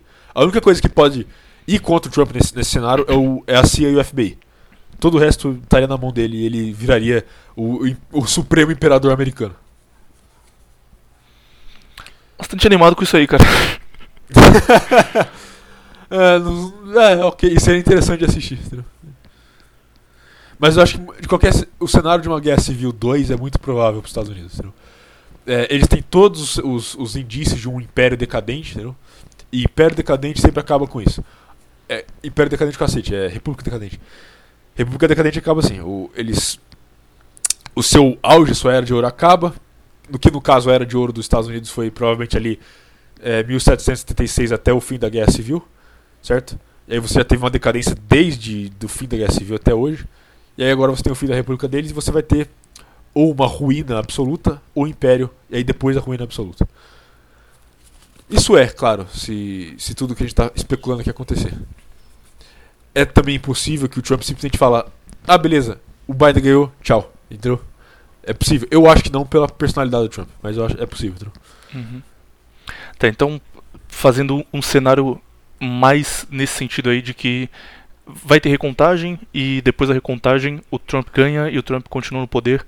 É, você acha que vai ter pior, um problema muito grande? Ou só vai ser tipo os caras reclamando que ah, ele deu um É, golpe e- e tal? Esse vai, ser, esse vai ser o pior cenário, na minha opinião. É o pior cenário que pode acontecer. Ele ganha por recontagem. Porque ele ganha por recontagem que você vai ter. Você vai ter quatro anos de revolta incessante da Black Lives Matter. Ele não vai ter coragem, porque ele não vai ter necessidade de é, colocar, por exemplo, é, bater de frente com esse, com esse cenário, certo? Ele não vai, ele vai ter motivo pra. Porque ele é o presidente agora, entendeu? Uhum. Então ele não vai ter motivo pra colocar exército na rua, quer dizer, é, ele não pode colocar exército, a, a guarda nacional, ele não vai ter motivo pra colocar a guarda nacional na rua. Ele não vai ter Se ele motivo pra... fizer, vai criar todo o discurso Exato. de ó, o Trump ele deu Ele um é malvado. Estado e quer Exato. manter o poder, a força contra o seu próprio Exato. povo. Nesse cenário, o que, o que eu acho que ia acontecer ia ser uma. Esse é outro cenário bem poético, que seria uma Color Revolution no próprio Estados Unidos, entendeu? A CIA, pela primeira vez, estaria fazendo uma Color Revolution no próprio país dela. Que é bem provável, entendeu? Uhum. Eles começaram a-. Eles começaram a fomentar muito movimento de rua, muito Black Lives Matter, muito Antifa. E, assim, eu acho que a chance, se o Biden ganha por recontagem, o Trump se sai melhor. E se o, o Trump ganha por recontagem, o Biden se sai melhor. Entendeu? Essa é a ironia do negócio. Enfim, é uma. ele- Eles estão fodidos de qualquer jeito. E outra coisa, mesmo Trump ganhando a eleição e, e sendo presidente, ah, ele só vai atrasar o que vai acontecer em uns 4 anos, entendeu?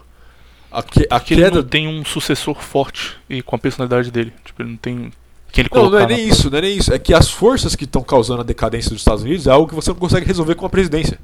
É. Simplesmente assim. Entendeu? Você tem o declínio demográfico, você tem o declínio econômico, você tem o declínio cultural, educacional, tipo, tudo isso. É, ele, um presidente consegue parar isso.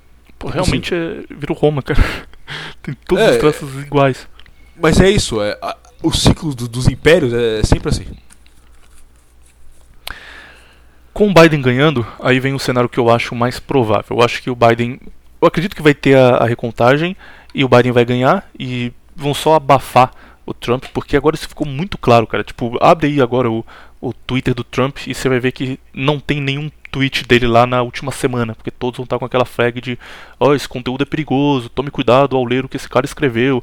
Aí você clica pra ver o que ele escreveu, é. Aí, gente, essa virada aí tá meio estranha, hein?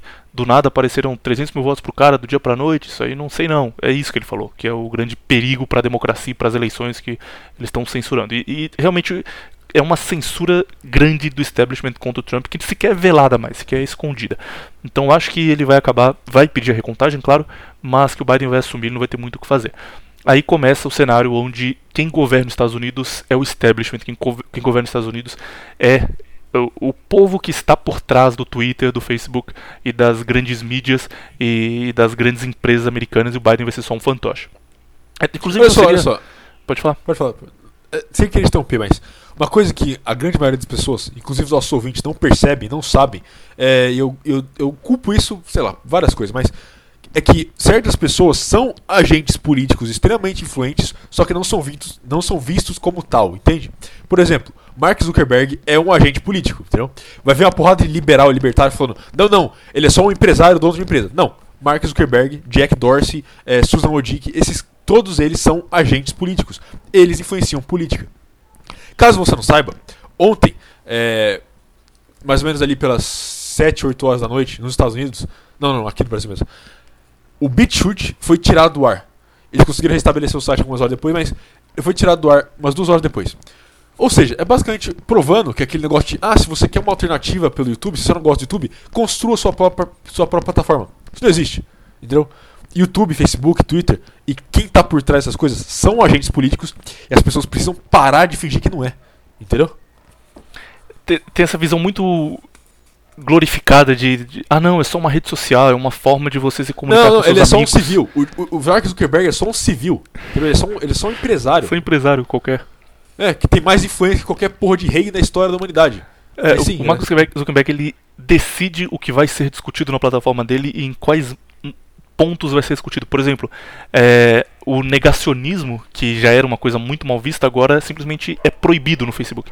Então qualquer tipo de post que diga que é, talvez o número de 6 milhões de mortos é um pouco alto e tal, e não precisa nem ser uma coisa agressiva, porque eles podiam antes dizer, não, não, é, isso aconteceu e as vítimas sofrem com pessoas os criticando. Isso aí, beleza, dá pra passar, considerando o status quo e como as pessoas entendem o assunto no geral, dá pra passar. Mas agora não, cara, agora é só, não se discute esse assunto, ponto final. Então se você chegar com um cara que estudou sobre, se você quiser apresentar os fatos, se quiser apresentar um cara tipo o, o Irving, tipo Castan, você não pode, porque o Mark Zuckerberg decidiu que não pode, que não se discute isso. E, e, é um negócio que simplesmente não tem regulação, cara. Ele pode chegar e falar, olha, a partir de agora. Aconteceu isso, cara, no Reddit. O, tem sites no. Tem subreddits que são. Por exemplo, tem um chamado Justice Served, que é para pessoas que fazem coisas erradas e se dão mal depois. Então, por exemplo, é, o cara ele tá dirigindo de um jeito é, louco, ele tá tipo fechando as pessoas, buzinando igual maluco, e aí ele vai tentar fazer uma ultrapassagem proibida e bate o carro. Tipo, isso era postado lá. E era um negócio meio de brincadeira, sabe? Ó, esse cara mereceu, hein? Foi bem feito.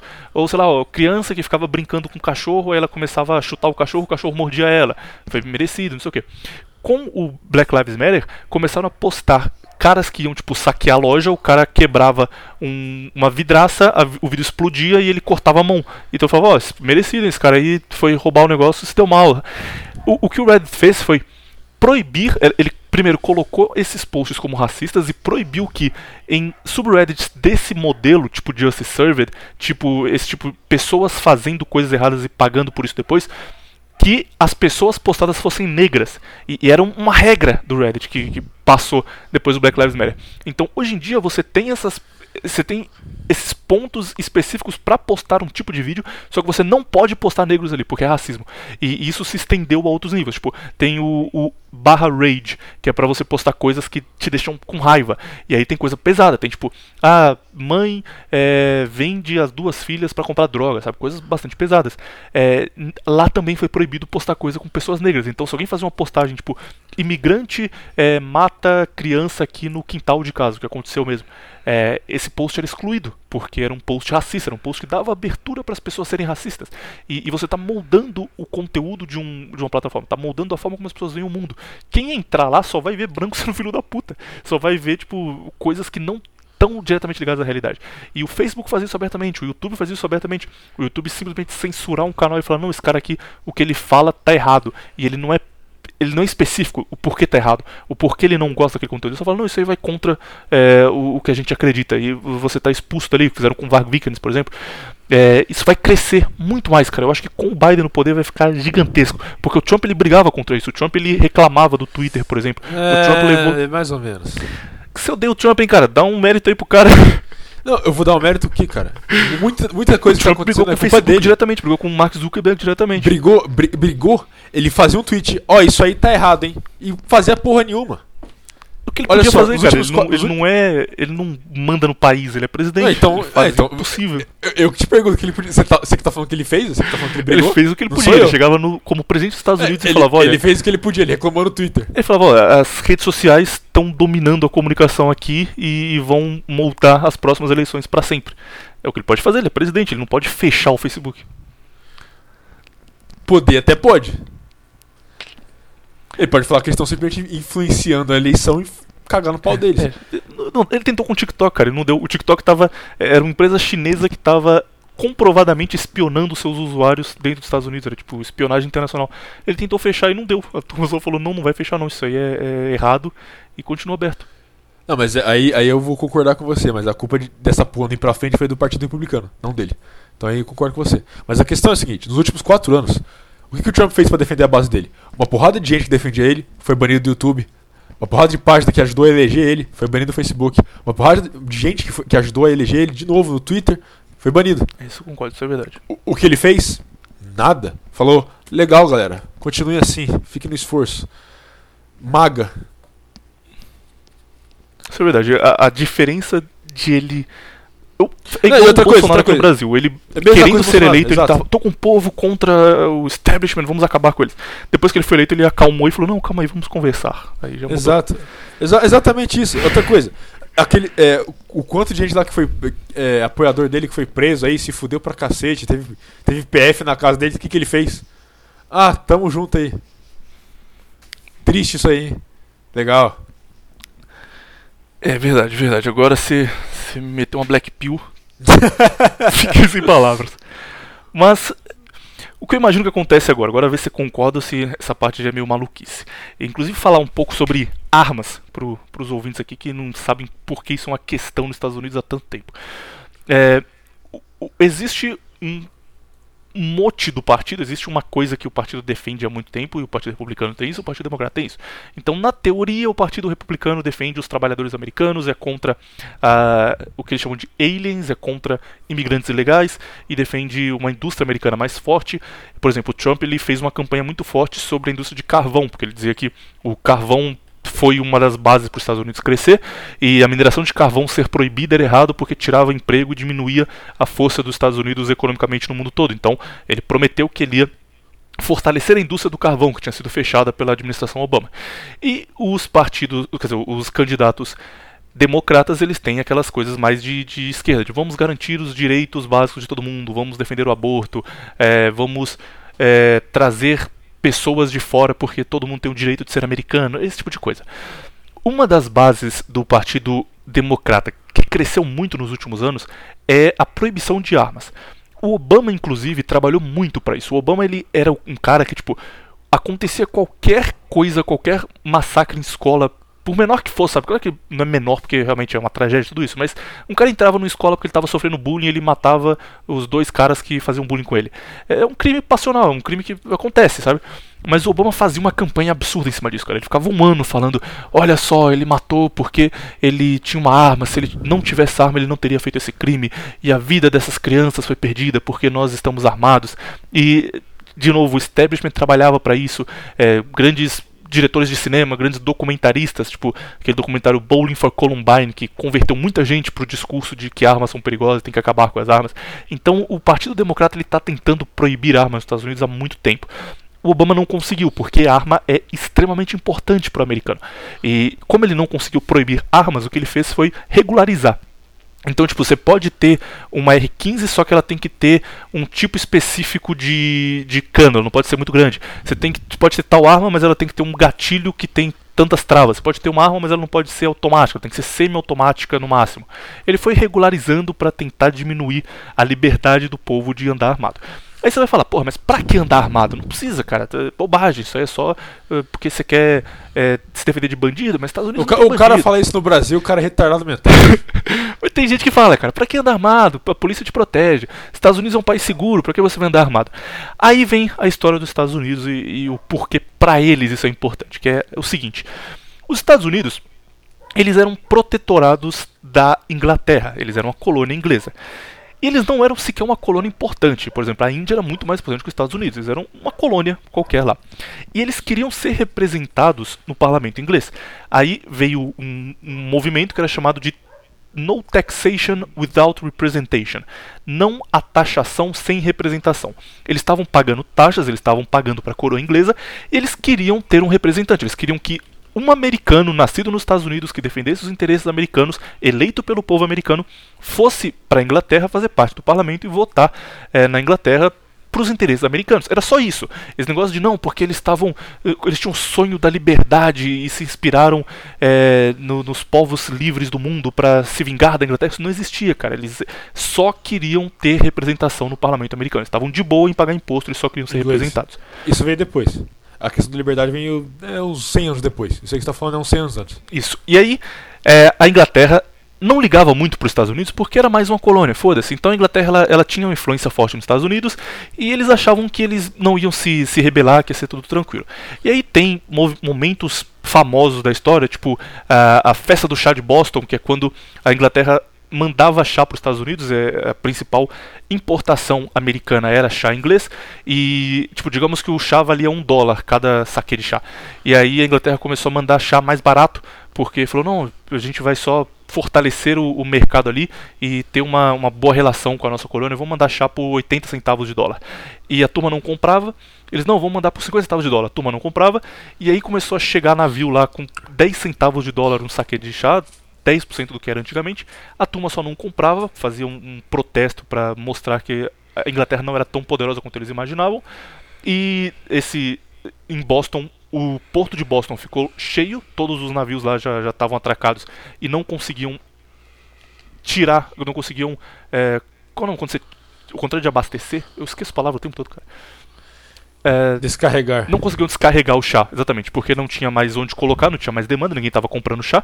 E aí eles foram obrigados a jogar o chá fora na Baía de Boston e, e sair com os navios e não conseguiram vender aquilo. Então isso mostrou para os ingleses que os, os, americanos eles não estavam mais tão de boa, que eles não estavam aceitando é, produtos ingleses e, tinha essas questões assim. Uh, até chegar ao ponto onde a Inglaterra, temendo uma revolução, temendo uma guerra civil, mandou o seu exército para os Estados Unidos. E aí, quando eles chegam lá, os Estados Unidos não tinha um exército formado. Os Estados Unidos não tinha um, um exército como a Inglaterra tinha, por exemplo. A Inglaterra era o, o maior império do mundo. Os Estados Unidos não tinha a menor chance de ganhar. É, tinham alguns fazendeiros, tinha uma turma lá que morava é, a quilômetros de distância uns dos outros e que eles se defendiam com armas. Eles estavam armados porque é, tinha muita invasão, porque tinham tribos indígenas que atacavam eles, porque tinham brigas comuns ali naquela época. É, então eles estavam armados. E quando o exército inglês chega nos Estados Unidos, é formada uma guerrilha. Guerrilha é uma palavra muito mal vista hoje em dia, mas guerrilha no sentido de que eles não estavam treinados, eles não eram um exército é, poderoso. Uma milícia, exatamente, milícia é melhor ainda. É formada uma milícia de fazendeiros que estão defendendo a terra deles e falando: peraí, estão invadindo a gente porque a gente só quer representação, eles estão invadindo aqui como se a gente fosse bandido? Não, não vai acontecer isso não. E eles se protegeram. E os Estados Unidos venceram essa guerra com George Washington, venceram essa guerra é, contra a Inglaterra muita ajuda internacional. A França, por exemplo, ajudou eles, a Espanha ajudou eles, inclusive territórios hoje é, que têm forte influência espanhola e francesa nos Estados Unidos aconteceram por conta disso, porque eles tiveram ajuda nessa guerra, mas eles ganharam a guerra com o povo americano, que era um bando de fazendeiro que nunca tinha pensado em lutar uma guerra defendendo o seu território. E aí é feita a Constituição americana e na Constituição é garantido por lei o direito de portar armas e de se defender. Para o americano, ter arma não é uma questão de, ah, eu quero me proteger se um bandido entrar na minha casa. Ter armas é a garantia de que, se um tirano surgir, se o governo que seja, se um tirano internacional, se alguém chegar e falar, olha, eu vou mandar aqui e vocês não vão fazer nada, vão me obedecer e vão pagar imposto e vão fazer o que eu quiser que vocês façam, eles podem se defender. Ter armas para o americano é parte da história dos Estados Unidos. Os Estados Unidos só existem porque os seus antepassados tinham arma para se defender dos ingleses. E hoje eles querem ter armas por isso, para ter essa garantia. Aí você vê, é, por exemplo, quando o Covid começou a crescer, a mídia brasileira, burra como sempre, falando: Nossa, olha como os americanos são, são idiotas, eles estão comprando armas na época do Covid, eles querem dar tiro no Covid. ah, cara, é, é, era comum esse discurso. Eles querem dar tiro no Covid, como o americano é burro, né? Não, eles estão comprando armas porque o, existia uma doença que na época acreditava-se que ia aniquilar uma boa parte da população. Essa doença existir faz com que guerras civis ou grandes conflitos é, fiquem iminentes, eles podem acontecer a qualquer momento, e se acontecer, o cara quer se defender, ele compra arma porque o Covid pode causar uma situação em que ele precisa se defender. É, ter armas é a garantia de que você não vai ser escravizado por um estrangeiro, que você vai poder defender a sua família, defender você mesmo quando esse tirano surgir. Para o americano, ter arma é essencial, não é nem discutido. Mas Obama era extremamente anti-armamentista. E o Biden já está indícios disso, falando que não, temos que discutir essa questão de andar armado. Para que andar armado? A polícia vai te dar segurança, não precisa disso aí, isso é coisa do passado. Então, o que eu acho que vai acontecer é, não agora, porque o próximo ano com certeza vai ser assim de, de briga política absurda, independente de quem seja eleito, mas digamos que o Biden é eleito e assume. Ele não vai fazer isso agora porque vai dar muito problema, mas lá pro meio do mandato, segundo ano de mandato ele já vai começar a caminhar para proibição de armas nos Estados Unidos, para fazer a o, o, Estado proibir o cidadão de se defender. E quando ele tentar passar uma medida mais séria, uma medida que não só delimite o, o, tipo de arma que você pode ter, mas que, por exemplo, proíba fuzis de assalto, agora só pode ter pistola, porque o resto está proibido no país inteiro. Quando ele tentar passar isso, aí vai ser a hora que os redneck vão ficar puto e que a turma vai sair na rua e falar: não, não, é exatamente o que aconteceu no passado, exatamente o que aconteceu quando nossos antepassados lutaram contra a Inglaterra que queria tirar a nossa liberdade e hoje nós estamos aqui. Eu farei contra o governo de Biden que quer fazer o mesmo e me impedir de me defender. E eu acho que isso é o estopim para uma guerra civil americana que deve acontecer com Biden no poder lá para o meio do mandato dele. Bom cenário ou cenário que não tem sentido? Olha, sinceramente, eu acho que não tem sentido não, cara. porque, porque, pelo seguinte, é, essa ideia do americano de pegar em armas contra o tirano, isso não existe mais, cara. É, não quero ser o cara que dê mais, as más notícias, mas isso não existe mais. Primeiramente porque eles deixaram o Obama passar todas as leis aí, não fizeram nada, ninguém pegou em arma, entendeu? É, eles deixaram o próprio Trump, o Trump passou leis anti-armamentistas também, caso você não saiba. É, ele proibiu o bump stock, que é um negócio que que ajuda você a, segurar um rifle quando está atirando ele repetidamente, entende? Uhum. Proibiu isso. Foi ele, não foi Obama. E algum redneck teve alguma revolta, alguma coisa? Nada. Absolutamente nada. Ok? O americano só se revolta. Vou falar isso bem claro aqui. O americano, e não só o americano, isso vale para a grande maioria da população mundial. Só se revoltam quando alguém disser para eles que eles têm que se revoltar. Eles não se revoltam por conta própria. Quero estar tá errado, mas eu acho que não estou errado. É, por isso você confia mais no cenário de Trump Exato. assumindo que o Anon e falando, vamos revoltar a galera. Exato, porque eles não vão se revoltar se. Tipo assim, é, outra coisa, o Trump. Se o Trump ceder, se o Joe Biden vira presidente, o Trump cede, acabou. Tipo, os boomers vão ser tão desmoralizados que eles provavelmente vão ter uma, um, um suicídio em massa. Não, não seria muita especulação dizer isso. Entendeu? Seria uma, uma black pill gigantesca aí pros caras, o, Trump cedendo, entendeu? Seria eles verem César se rendendo, entendeu? Isso seria um impacto psicológico gigantesco neles.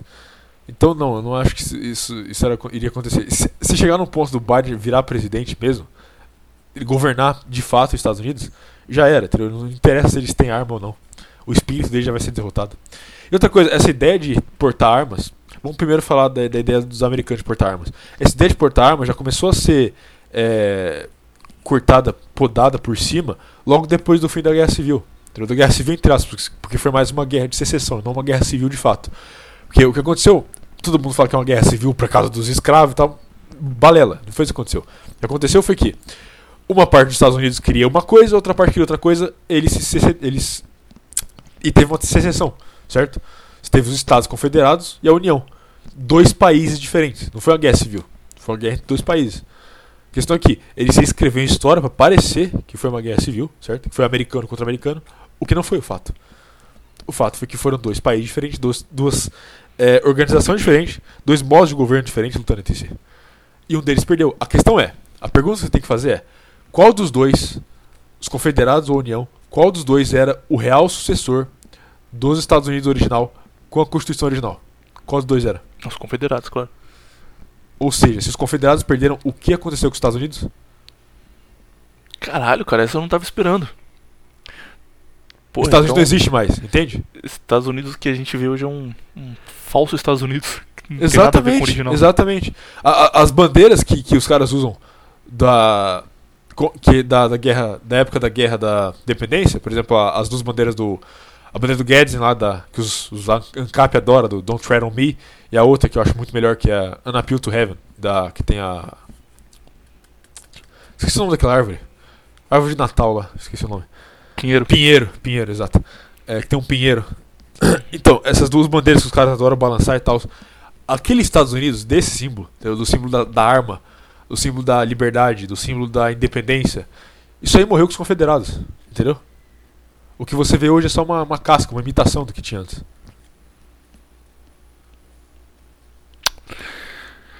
Porra, cara, Blackpill demais, porque eu fiquei triste. Comecei triste, animei com sua, sua ideia de que talvez ainda tenha saído e no fim você manda essa.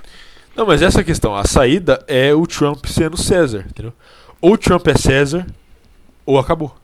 Pra eles, no caso. Pra gente já acabou muito mais tempo. Entendeu? É, Porque, olha só, o, o Brasil tinha uma, uma ideia bem parecida com a questão de arma dos Estados Unidos, entendeu? Uhum. Só que isso também começou a ser podado mais e mais ainda, entendeu? É, começou a ser podado na época da Revolução Farroupilha, começou a ser pod- foi podado mais ainda depois da, da Guerra Constitucionalista, entendeu? E é isso aí, cara. Tipo, olha só, durante a Guerra Constitucionalista, o civil normal podia ter uma metralhadora. Agora não pode mais. E ela só aconteceu porque o civil tinha uma metralhadora. Exatamente, ela só aconteceu porque civil tinha metralhadora. Falando de Brasil agora, nos dois cenários. Cenário. Agora vou ter que criticar o Trump também, apesar de eu gostar muito dele, porque ficam nesse papinho de não, porque o, o Trump ele admira muito o Brasil, admira muito o Bolsonaro e, e os dois juntos vão mudar o mundo. Não vão, cara. O Trump não liga pro Brasil. Tipo, ele quer ter o apoio porque. Ele é bloco- americano e nacionalista, cara. Ele não importa com nenhum país, essa é, é, a questão. no bloco econômico da América do Sul, o Brasil é importante, então ele quer ter esse apoio do Bolsonaro. Mas, cara, o cara não, não veio visitar o Brasil, tá ligado? O Obama fez isso, porque tinha a, Ele, apoio veio- ele veio aqui uma vez, não veio, não? Não, Trump não veio, nenhuma vez. O Biden veio pro Brasil, cara, quando ele era vice do Obama. O Biden, inclusive, foi quem, foi quem fez aquele encontro que acaba com o Obama falando que o Lula era o cara. Foi o- Biden veio conhecer o Lula, ficou amigo dele, levou o Lula pra conhecer o Obama. Obama gostou do Lula, aí viraram amigos.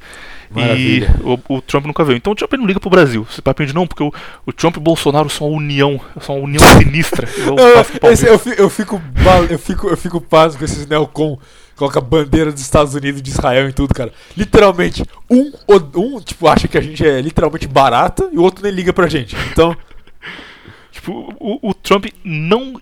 Ironicamente, não como piadinha, cara. Eu tenho certeza que ele não conseguiria apontar o Brasil no mapa. Que ele não saberia. não, eu, consi- eu sei, ele conseguiria. Eu acho que ele não consegue dizer onde é Brasília. Não, isso aí não dá. Isso aí nem o brasileiro sabe, pô. Não, o Brasil ele deve saber onde é, sim. Ah, não sei, mas enfim, é um É, cara por- que é liga porque muito pra gente. ele, ele foi pra Argentina ano passado. Ele também- passou aí- pelo Brasil. É, então ele passou por cima. Ah, tá aqui o Brasil.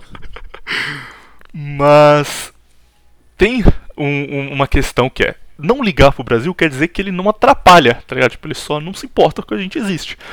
O Biden já atrapalha, porque o Biden na, na campanha Ah, dele deixou claro que ele quer se meter na Amazônia. Inclusive ele, ele disse na campanha que a Amazônia 20 não é um milhões. território brasileiro Exato. que a Amazônia é não do mundo. pertence ao Brasil. O Brasil, ele é, tem. Ele usou uma palavra que, tipo, o Brasil é, cuida da Amazônia, mas não é dono da Amazônia, sabe? Alguma palavra assim. É, Não lembro a palavra exatamente, mas nesse sentido.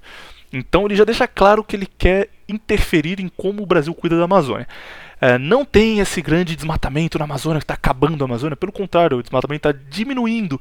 O Brasil é um dos países com menor grau de desmatamento no mundo, se você fizer um- uma conta proporcional, é porque o Brasil é muito grande, a Amazônia é muito grande, a Mata Atlântica é muito grande, então os números são muito grandes, mas proporcionalmente não é tão grande assim. Só que existe esse discurso na mídia de que não, não, olha só, o Brasil está acabando, o Bolsonaro está colocando fogo em tudo e, e temos que unir o mundo inteiro para salvar a Amazônia. O Biden é esse tipo de cara que vai querer se meter aqui diretamente. Além disso, o Biden ele sempre teve um discurso desde quando ele era vice do Obama de que o mundo tem que se unir mais. É, Esse governo globalista era muito claro pro Biden. Então, tipo, é, quando o Obama defendia o Obamacare, o Biden ia até mais longe e, e o Biden falava em ter um, um sistema de saúde universal para que todos tenham direito à saúde, todos tenham acesso à saúde. E, e o Biden sempre tem esse negócio de o mundo todo unido é, sob o protetorado dos Estados Unidos, é claro, o mundo inteiro unido, tomando as decisões juntos para acabar com as guerras, acabar com os conflitos e todos nós somos irmãos. Esse papinho que parece muito bonito no discurso, mas na prática nunca funciona. Então, o Biden é um cara que atrapalha ativamente o Brasil, enquanto o Trump só não tá nem aí. É, você acha que o Biden sendo eleito vai acontecer alguma coisa diretamente? A relação dele com o Bolsonaro, como vai ser? Você acha que ele realmente vai querer se meter na Sim, Amazônia sim, ou não? Sim, é? sim, com certeza. O que ele vai fazer, ó, a- o maior perigo do Biden ser eleito é exatamente o que eu falei antes, que é ele só ele vai apressar muito coisas que era pra acontecer daqui a 10 anos, ele vai apressar uns 4. Que é o seguinte, Agenda 2030 da ONU. Ele vai enfiar dinheiro pra cacete naquilo ali, que ele vai apressar rápido demais. Ele vai, ele vai juntar com o Macron e eles vão investir na Amazônia, pode ter certeza disso. Não tenha dúvida. E eu estou quero estar errado, se esse cenário acontecer, eu quero estar errado, mas o Bolsonaro vai ser frouxo e, e- e não vai bater de frente. Não vai ser, ser duro é, como por exemplo, não vai ser duro o suficiente contra esse negócio, entende?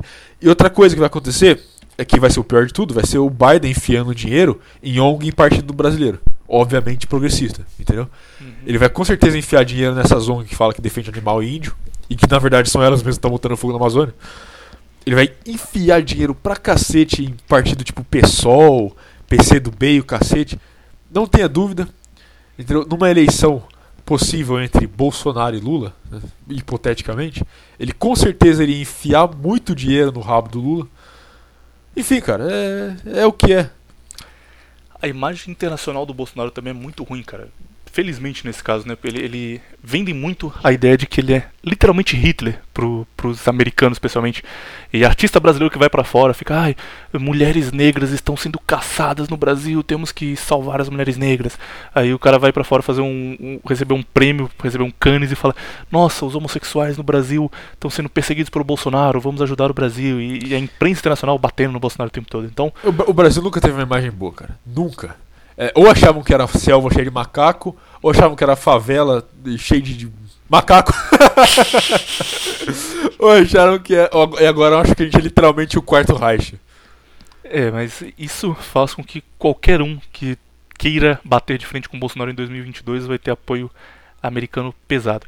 E, e vai, não só americano, cara, porque a turma do Biden envolve também o Macron, que você já citou, que já brigou com o Bolsonaro no passado, já criticou o Brasil pela forma como ele Ah, outra coisa, outra coisa, uma coisa que é bem provável acontecer é o Brasil e a França entrar em guerra. É, Bem fácil. Tem- entra também o Trudeau na lista, que é outro país completamente cuck, que é o Canadá. Aliás, ele, fa- ele falou que se o Trump não, não ceder e ele perder a eleição, o, o Canadá invade os Estados Unidos. Eu vi, Sem, brin ele sem vai ele cercar a Casa Branca com o exército canadense.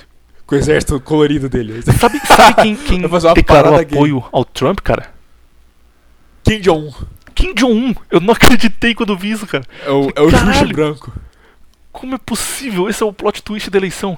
Os Essa caras time- brigam, essa- brigam, essa ti- brigam. Aí quando chega a eleição, o Kim Jong-un manda, olha, se for comprovado que houve fraude, a Coreia do Norte está ao lado de Donald Trump. Meu amigo. É, é é tipo quando aquele cara que era vilão no anime aparece pra ajudar o protagonista. Exatamente isso. Quando o cara aparece, aí ele limpa o sangue assim do nariz, sabe? Depois de tomar um pau. E fala, não, mas agora eu tô do seu lado, porque a sua causa é justa. Exato. Essa eu não esperava. Kim Jong-un e, e Trump é a verdadeira união sinistra, não Trump e Bolsonaro, unidos pela, pela- pelo bem da América. É, Biden sendo eleito, você acha que.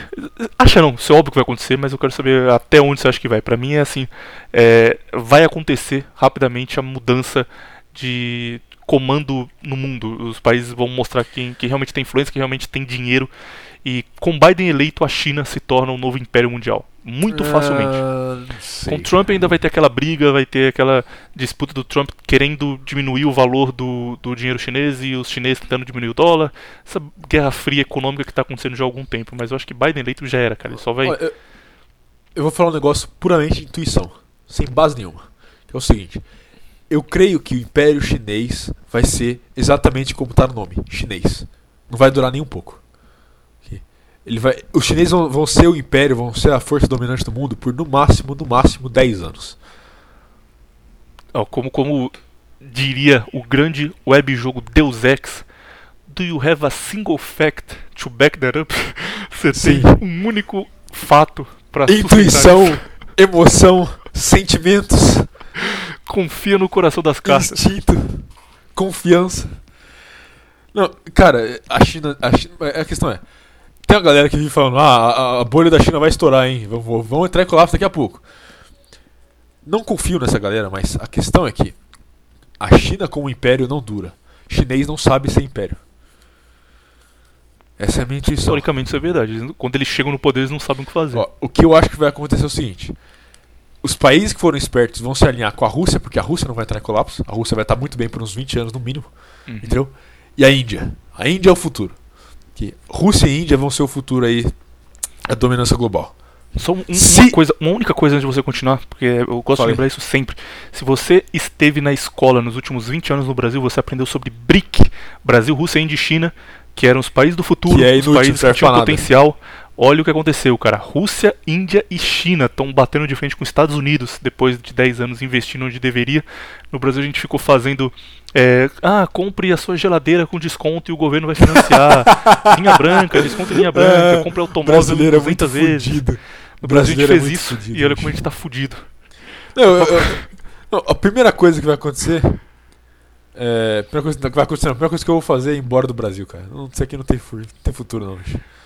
Mas pode continuar o que você estava falando antes sobre a Índia e a, e a Rússia. Tava interessante. Ah, é. A, a única coisa que pode bater de frente com Rússia e Índia é se.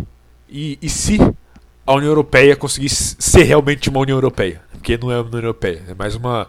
É um. É um como pode dizer, uma força progressista transcontinental, né? Só isso. Não é uma União Europeia de fato. Mas se a União Europeia conseguir ser uma União Europeia, eles conseguem bater de frente com Rússia e Índia. Fora isso, não, não consegue. O foda da, da, da Índia e da China é que eles estão crescendo há muito tempo e não dá pra saber até onde vai, sabe? Tipo, a China ela tem há, há 15 anos um PIB absurdo, um crescimento anual de, de 12, de 20% em alguns anos. Eles só crescem, crescem, crescem, crescem, a qualidade de vida aumenta, produzem mais, é, aumentam a, a influência que eles têm no mundo todo. Mas a, a questão é a seguinte: a, a China depende de uma coisa.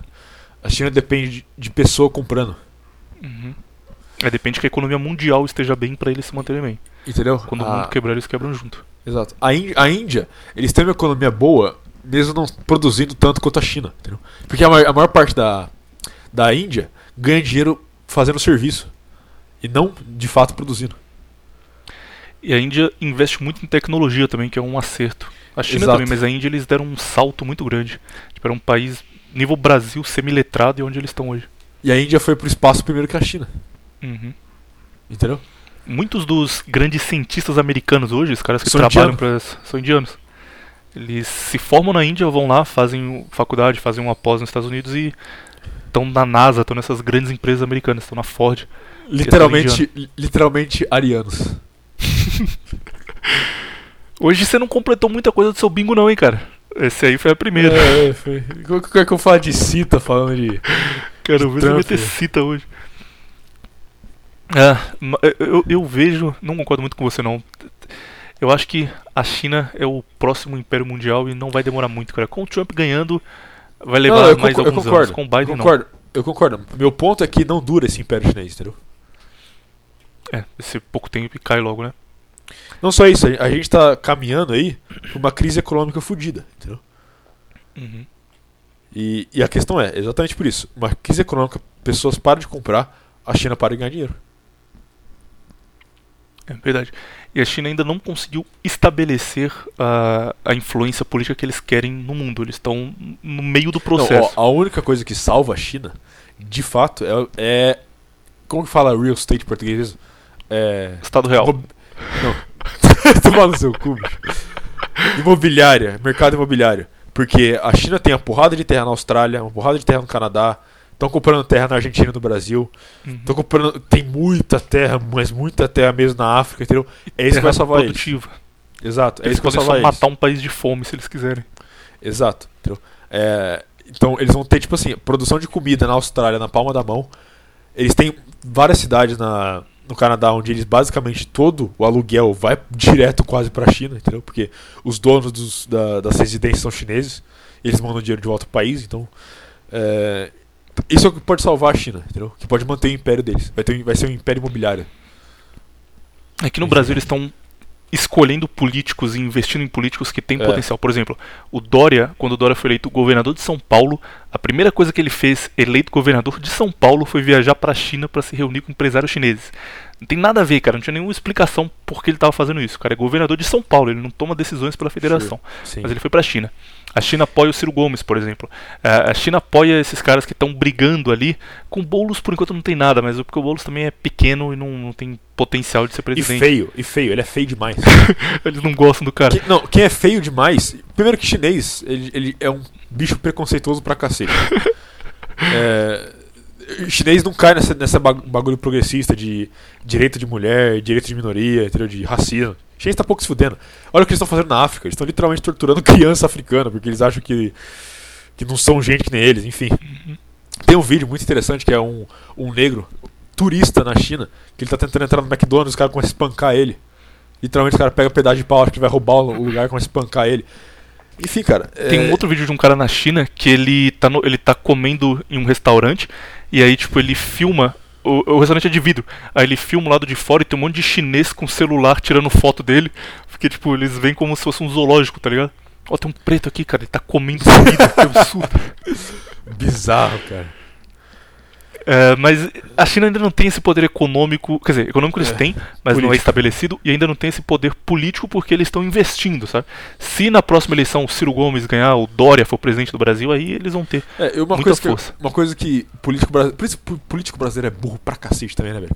Nenhum deles conseguiu capitalizar no ódio que o brasileiro tem contra o chinês. Porque, vamos lá, brasileiro odeia chinês. Todo mundo sabe disso, certo? Me diz um político que conseguiu capitalizar nisso. Nenhum. E é burrice, porque a gente tá num momento bem merda. Você capitalizar é, no ódio das pessoas contra grupos, é perfeito. É perfeito, entendeu? E que nem eu falei, eu falei antes no. Eu acho que foi, foi com você que eu falei, não foi? Que o Celso Russomano devia capitalizar nessa Sim, questão. sim. Você O deu Cel- o caminho pra ele ganhar a eleição e ele não. Exato, ele não me ouviu, cara. Ele, ele devia bater de frente com os comerciantes chineses de São Paulo, que são literalmente o que o paulistano odeia, entendeu? É, mas não, né? Ele não pode fazer isso, porque provavelmente deve ter doação dele também. Então, Cara, o russomano, eu tenho raiva dele porque ele tá na TV a vida inteira. Tipo, ele, ele sempre teve ligado à televisão, faz coisa na rede TV, foi pra Record, ficou anos na Record. E ele não consegue falar, cara. É absurdo. Tipo, eh, debate, os caras fazem acusação contra ele. Tipo, ah, você odeia os pobres e humilha a caixa de mercado. Ah, Tão num tom agressivo, é só ele responder no mesmo tom agressivo, cara. Que o Bolsonaro fazia, funcionou. Ele, ele responde, tipo, olha, você não conhece a minha história. Eu vou te falar que eu sempre ajudei os pobres. Mas Não, o pior- claramente sabe é um que é pior? discurso decorado e o cara não fala nada da cabeça da sabe qual que é raiva. o pior de tudo isso? O pior de tudo isso é que com os pobres lá que ele tá fudendo, ele levanta a bola pra cacete. Ele levanta a voz, ele grita com os caras, ele xinga os malucos, entendeu? Ah, lá, lá com eles é machão. Agora no debate, não. Você vai passar um fósforo. Só quero comprar um fósforo aqui. Vai, você vai passar o Dalone, eu vou bater em você, ó. Eu chamo a polícia aqui e vou te espancar na minha frente. Ele fez. Ele fez um bagulho, cara, que eu fiquei muito puto. Tipo, eu, eu, eu, infelizmente, gosto muito de política. Tanto que eu tô agora de pé, gritando. Depois vou ter que arrumar a voz pra não ficar muito alta no, no áudio final. Mas enfim, eu, eu assisto horário político todos os dias. Pelo menos quando eu tô em casa eu vejo todos os dias. E no horário político do Boulos, ele fez um negócio. Ele tem 20 segundos de TV. Então o que ele fez? Sabe a caixa do, do russomano que ficou naquele vídeo famoso que ele fica humilhando a mulher e, e no Sei. fim vai embora? Sei. ele foi encontrar essa mulher. E ele gravou Genial. tomando um café com ela e falando: Nossa, como foi encontrar o russomano? Aí ela tá com a camisa do Boulos ela fala: Olha, foi difícil, viu? Ele tratou todo mundo mal. Ele é o tipo de pessoa que realmente odeia os pobres. Aí o Boulos fala: É verdade, o russomano é esse tipo de homem. Mas eu sei como o pobre quer viver e eu sei como o pobre merece ser tratado. Aí eles tomam o café e acabou, cara. Tem 20 segundos, tipo, ele, ele nem explica quem é a mulher, porque ele não tem tempo de TV, ele só fez o negócio ali meio na sorte. O russomano, que tem 8 minutos de horário Puta político, ele fez os 8 minutos respondendo o Boulos. E, tipo, passou o horário político de 20 segundos, que só, ah, beleza, o cara tá tomando café com a mulher ali, o que que tem? Aí vem o russomano depois. Boulos, que coisa feia se aproveitar de uma caixa de mercado pra passar uma imagem ruim sobre mim. Aí ele começa, tipo, mostrar trechos da reportagem e falar: eu só estava defendendo o consumidor, eu não fiz isso aí, na verdade eu estava defendendo a lei, porque veja aqui, a lei diz que você pode comprar um Danone, isso não tá errado. Ele, ele potencializou em 30 vezes o pequeno ataque do Boulos, É, deixa um exato. bagulho grandioso. O cara é burro, cara, pra quê? Demais. e não só isso, tipo assim, é, essa ideia de. Olha só, o brasileiro, ele é burro. Como a maior parte das pessoas são burras. Só que tem uma questão, é, a grande maioria das pessoas no mundo inteiro, não, não no mundo inteiro, vai ter uns certos lugares tipo Japão, alguns países da Europa, mas a maioria das pessoas do mundo inteiro odeiam leis. As pessoas não gostam muito de leis, entendeu? Então você falar que você defende a lei contra você falar que você defende o pobre, qual que você acha que vai ganhar mais voto? É evidente. É muito evidente, é bem claro. Ele tenta argumentar num nível racional de tipo, leis são importantes para manter a sociedade. Ele, pare- então ele parece um ANCAP falando. É, mas o, o povo tá nem aí. Cara, pra você ter ideia de como, como macaco o povo é, eu encontrei o menino Ricardo essa semana. Tem um canal no YouTube, Rick Lionheart. Já fez participação no canal do Viriato. Ótimo canal, vejam aí. Mas eu encontrei ele essa semana, a gente foi tomar um café. E aí o cara que trabalhava na, no, no balde, a gente foi tomar café, ele tava falando com um outro boomer. O cara tinha tipo 60 anos de idade, ele tava falando com outro cara de também de 60 anos de idade. E o cara falou mal do Bolsonaro. Falou, "Ah, esse Bolsonaro aí é safado, hein? Tá roubando tudo. Aí ele disse, ah, eu também acho que sim. Mas eu odeio político. Ó a linha de raciocínio. Mas eu odeio político. Como eu odeio político, eu não assumo um lado nenhum. Então, eu votei duas vezes no PT e agora vou votar duas vezes nele. É maravilhoso, cara. Tipo, o cara odeia político, o cara não quer assumir lado. Aí ele vota duas vezes no PT e duas vezes no Bolsonaro. Duas no PT e duas no Bolsonaro. Genial, Aí ele não é. lado. Não, genial, cara. O Brasil é maravilhoso. A minha avó, Tá isso aqui é, é pessoal, mas cabe muito bem nisso aqui, cara. Minha avó, ela votava no Lula, ela votou duas vezes no Lula, porque, nas palavras dela, o Lula odeia bandido, então ele vai colocar os militares na rua pra matar bandido. É- Era isso. A intenção de voto no Lula é porque ele odeia bandido, ele vai colocar os militares na rua, porque acreditava na campanha, cara. A campanha é só você dar a sensação, dar o sentimento pra pessoa. Você não precisa ficar explicando que você defende a lei, que leis são importantes. Porra, Russomano. Se, se, se você é amigo do Russomano, manda pra ele isso aí, cara. Recorta e manda pra ele que a gente vai fazer ele ser eleito. Depois ele faz uma doação aí pra agradecer. Com certeza. Não, agora é tarde demais, a eleição vai ser daqui a uma semana, né? Então... Não dá mais tempo. Ganhar- São Paulo deve ganhar aquele maluco lá que, que, que é feio. Covas, né? É, Cara, parece Covas. realmente um morto-vivo, cara. Como é possível? Parece, parece, um, parece aquele, aquele do, do Fallout, qual que é o nome mesmo? É. Ghoul, parece um Ghoul ele é tipo Fallout. muito alto, magrelo pra caralho, e ele tem oito doenças ao mesmo tempo. Então ele fica tremendo assim pra falar. E turma vai votar no cara. Pariu, bicho. Não, é, ele, é que, tipo assim, a concorrência também não ajuda, né? Tem um cara bom, mas não vai, não vai ganhar, não tem chance, que é o André Matarazzo, eu gosto muito dele. Primeiro porque a família Matarazzo era friends do menino Mussolini e muitos tem muitos muitas esculturas aqui em São Paulo, muitas coisas públicas que tem um, um símbolo do fátio e a turma fica, nossa, de onde veio isso aí? Aham. Porque a família Matarazzo era amiga do, da família Mussolini e É. colocava aquele símbolo. E era italiana também, italiana barra libanesa.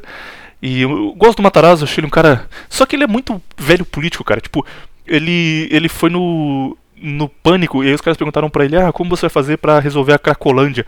Aí ele fala: Não, as pessoas estão lá porque elas não têm emprego. Então, se a gente criar empregos ali em volta da Cracolândia, colocar eles pra trabalhar, eles vão se livrar do vício e vão ter famílias e ser boas pessoas. Não, cara, não é assim, velho. O cara acha que ele, ele vai pagar, tipo, 30 reais por dia por um usuário de crack varrer a rua. E o cara vai falar, opa, vou casar aqui e ter filhos e mudar de vida. Ah, achei Deus aqui no meio do nada. Fazer o quê? Mas não vai ganhar, não tem chance, é só um velho gente boa Pergunta longe. você: como você resolveria a Cacolândia? Se eu tivesse poder absoluto, cara, eu só proibia droga e... e- Não, mas já é proibido, pô. Não, proibia num nível... Você está ligado aquele cara da... Da Filipinas? Que executa traficante. Exatamente. Tem, tem o que ele fez, tipo, toda vez que eles localizam uma, uma boca de fumo na Filipinas, ele leva um tanque de guerra e atira nela. É, é isso, tipo, a, a medida do governo pra acabar com as drogas. Não precisava, podia só ir lá e prender. É só pra passar a mensagem. Ele para com um tanque de guerra, ó, tem gente vendendo droga ali, mira e dá um tiro. Se eu tivesse poder absoluto, eu trataria a droga nesse mesmo estilo, cara. Colocaria a droga como um crime contra a Ah. vida, dava um jeito de passar isso a droga, um crime contra a vida, e traficante, usuário, tá, tá tudo no mesmo balaio aí. E tratava. É, é, é isso que eu ia perguntar: o que, que você faz com os cracudos? Uma coisa, cara. Se tá usando droga, se tá usando droga, prende e deixa ele um mês na cadeia, ele vai morrer de abstinência. Você falou, pô. Não, é- é- sabe o que eu acho mais fácil? Acho mais fácil fazer o seguinte: você capitalizar nisso aí. Você fecha a Cracolândia e legaliza o crack ali dentro, só daquele círculo, certo? O ANCAP aí, o cara é foda. É, tipo assim, você cerca a Cracolândia e se legaliza o crack ali dentro, só que você proíbe comida. E você proíbe o cara de sair. Então o cara pode entrar ali e só consumir crack. Ele morre de crack. Acabou. Só pode entrar uma vez. Exato, não tem saída. Você entra lá, enche o rabo de crack, acabou. A gente tem uma. Deixa uma. Um crematório do lado, entendeu? Com vários, vários é, fornos, entendeu? Pra poder, pra poder queimar 6 milhões de, de corpos em, em 5 anos, entendeu? Então vai precisar de muito forno, mas não tem problema, a gente arranja. Não, cara, 15 já é o bastante já. Já dá. Acho que não. Acho que 15, 15 fornos não, não queima 6 milhões de corpos. Não, né? ah, ouvi dizer que queimou no passado. Ah, eu duvido. Uns 200 mil deve queimar, agora 6 milhões, ah, acho que não. Seu, seu plano é muito bom. O Matarazzo, ele, quando ele foi no Flow Podcast, fico vendo coisa de política o dia inteiro, eu vejo todas as entrevistas aí, enfim. Quando ele foi no Flow Podcast, ele, do nada, ele tava, tipo, falando de, não, porque meu avô chegou no Brasil, eu comecei a trabalhar em 1950, e eu tinha uma fábrica ali na Faria Lima, que cresceu muito. O cara é velho, ele tem 80 anos de idade, é um senhor de idade. Do nada ele fala: Ah, inclusive pro jovem que quer conhecer mais de, de política, eu recomendo jogar SimCity.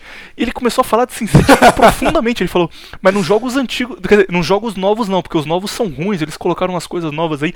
Joga o primeiro, de 2000. Aquele SimCity era realista, porque você podia criar um plano de governo pra cidade. Eu falei, Caralho, que diria que o menino Matarazzo é, é gamer. É, é- esse é dos nossos, hein? Ah, vamos fazer uma última atualização da número dos Estados Unidos aqui. Não mudou nada. É a mesma coisa? É uma coisa. Bom que o tema dessa semana era tortura. É, E a gente que- ia que fazer é uma abertura. A gente ia fazer uma abertura sobre a eleição americana. Mas passaram duas horas, então aparentemente Essa é a abertura. Tá aí. é, Vamos começar abertura agora. ao programa. Vamos começar. Vai. Vamos começar, beleza. Colocar em tudo o tapetinho aí. Mas falando em tortura, é, achei engraçado que você. Teve uma hora que você falou sobre tortura aí, que foi. Quando você falou que você se obriga a assistir a Globo News. Isso é tortura, isso é tortura psicológica. É porque ficar com raiva é um sentimento legal, cara. Não sei. É, Às vezes eu tenho algum problema com isso, tipo, de. No passado, agora não, mas eu ficava bravo muito fácil vendo coisa assim de, de política que eu não gostava. E aí eu pegava um, um sapato e batia na minha própria cara. Normalmente, eu fazia isso todo dia. Legal. sapato e começava a me bater. Tá, tá, tá, tá, tá, tá, filha da puta, filha da puta. Ficava gritando com a TV, cara. Eu via Globo News eu ficava, mentiroso, filho da puta, mentiroso, mentiroso. E aí eu fui acalmando, parei de ficar assim. Hoje em dia eu só vejo. Geralmente meu ritual é eu vejo Globo News e eu vou pra academia e eu levanto peso pra caralho, fico hypado. Aí depois quando eu volto eu, eu vejo vídeo de fantasma antes de dormir. Pra, pra acalmar. Ah, falando em vídeo de fantasma, tem um canal muito bom que tá em alta aí chamado Spook Houses, que o cara vai na casa da turma tirar fantasma. E eu não acreditava em fantasma, né? Então eu falei, pô, eu vou ver aqui só pra dar risada. Meu amigo, cara, eu alguns dias não durmo bem mais. E quando eu desço pra pegar café à noite, eu ligo todas as luzes da casa. E vou, tipo, encostado na parede, assim, porque se aparecer o diabo, eu posso correr. Que. Não recomendo, não. Nunca fui muito de assistir canal de, de notícia, não, cara. Aliás, eu assisti um tempo ah, a CNN aí. Mas eu só assistia porque tinha a Gra- Gabriela Prioli, que é uma mulher muito bonita. Assistia pra betar só, né? Assistia pra betar, só isso. Eu É, assistia não é- na época não é do curioso uma coisa? Bola que eu gostava dele. Não é curioso uma coisa? Como é a essa mesma galera progressista de mídia que vive falando sobre como que a gente tem que trazer mais as minorias e etc. Você como eles não colocam ninguém feio? Tipo, nessas, pô, tipo, na Globo, por exemplo, na Globo, Globo News, CNN, essas porra, não tem ninguém que parece o brasileiro médio, entendeu? Não tem ninguém feio. Porque o brasileiro médio, a brasileira média, é feio pra cacete. É feio pra burro, entendeu? Parece o cão chupando manga. Entende? Menos nós dois que somos lindos. Não, claro, a gente, nó- nós não somos brasileiros médios. Nós europeus não temos esse problema. Eu eu tô, eu tô falando da ralé, do brasileiro médio, que o é feio, acebolado. que o cara pode vestir um terno e ainda parece um mendigo. Entendeu? Concordo, cara. Eles, Geralmente nunca... tem ou cara que. que, tipo, homem que tem dinheiro pra caralho, tem cara de rico. Os malucos tipo William Vac, sabe, essa turma. Ou mulher loira bonita pra caralho. Exato, e a Globo inteira é isso, entendeu? E você vê que eles usam isso de uma forma bem interessante, porque eles, na- nas novelas deles, eles sempre tem uma, um- um- uma imagem de colocar as atrizes mais bonitas pra fazer coisas que você não veria uma pessoa bonita fazendo, entende? Eles querem destruir a beleza, de uma certa forma, deturpar a beleza, entende? Tipo, a mulher tem um. uma barraquinha de vender milho na praia. E eles chamam a loira nota 10 pra fazer. Não, não, não é isso que eu tô falando. isso. Não é isso que eu tô falando. Isso aí seria o de menos. Isso aí, isso aí nem seria deturpação. Eu tô falando, tipo assim. é, eles colocam sempre uma pessoa bem bonita pra ser vilã né, na história, por exemplo. Eles colocam, por exemplo, pessoas bonitas pra fazer coisas humilhantes. No caso, se prostituir, entendeu? Você gosta de live actions da, da Disney? Não. Tá, mas você já assistiu Peter Pan? O desenho Peter Pan mesmo? O desenho já. Então, a Disney vai fazer um live action novo de Peter Pan. Aí o Peter Pan tem o Capitão Gancho, que é o vilão principal, o cara malvado que, que odeia as crianças. Tem o Peter Pan. Tem a. É a Wendy, a menina que se apaixona pelo Peter Pan? É a Wendy, né? Não lembro. Tem a Wendy, que é a menina que se apaixona pelo Peter Pan. E tem a Tinkerbell. E a Tinkerbell é uma fada que ajuda o Peter Pan. Enfim, um casal de, de crianças que se apaixonam, uma fada que ajuda eles, e o Capitão Gancho, que é o cara do mal. Aí a, a Disney resolveu é, fazer esse filme de um jeito mais rico culturalmente, o, o Cultural Enrichment, que eles defendem tanto. Fizeram o seguinte: o Peter Pan virou um moleque indiano horrível, cara. Parece que bateram na criança. Triste. Realmente um moleque muito feio. Desculpa aí se você estiver ouvindo aí, cara. Desculpa, mas você não honesto aqui. virou um indiano zoado, cara. O Capitão Gancho, que no desenho original era um cara meio árabe, sabe? Um cara com, com bigode e cabelo. É é um cara meio árabe. Ele virou um branco loiro de olhos azuis. Do nada, tipo, o cara virou branco. O, o grande vilão da história virou um branco loiro de olhos azuis.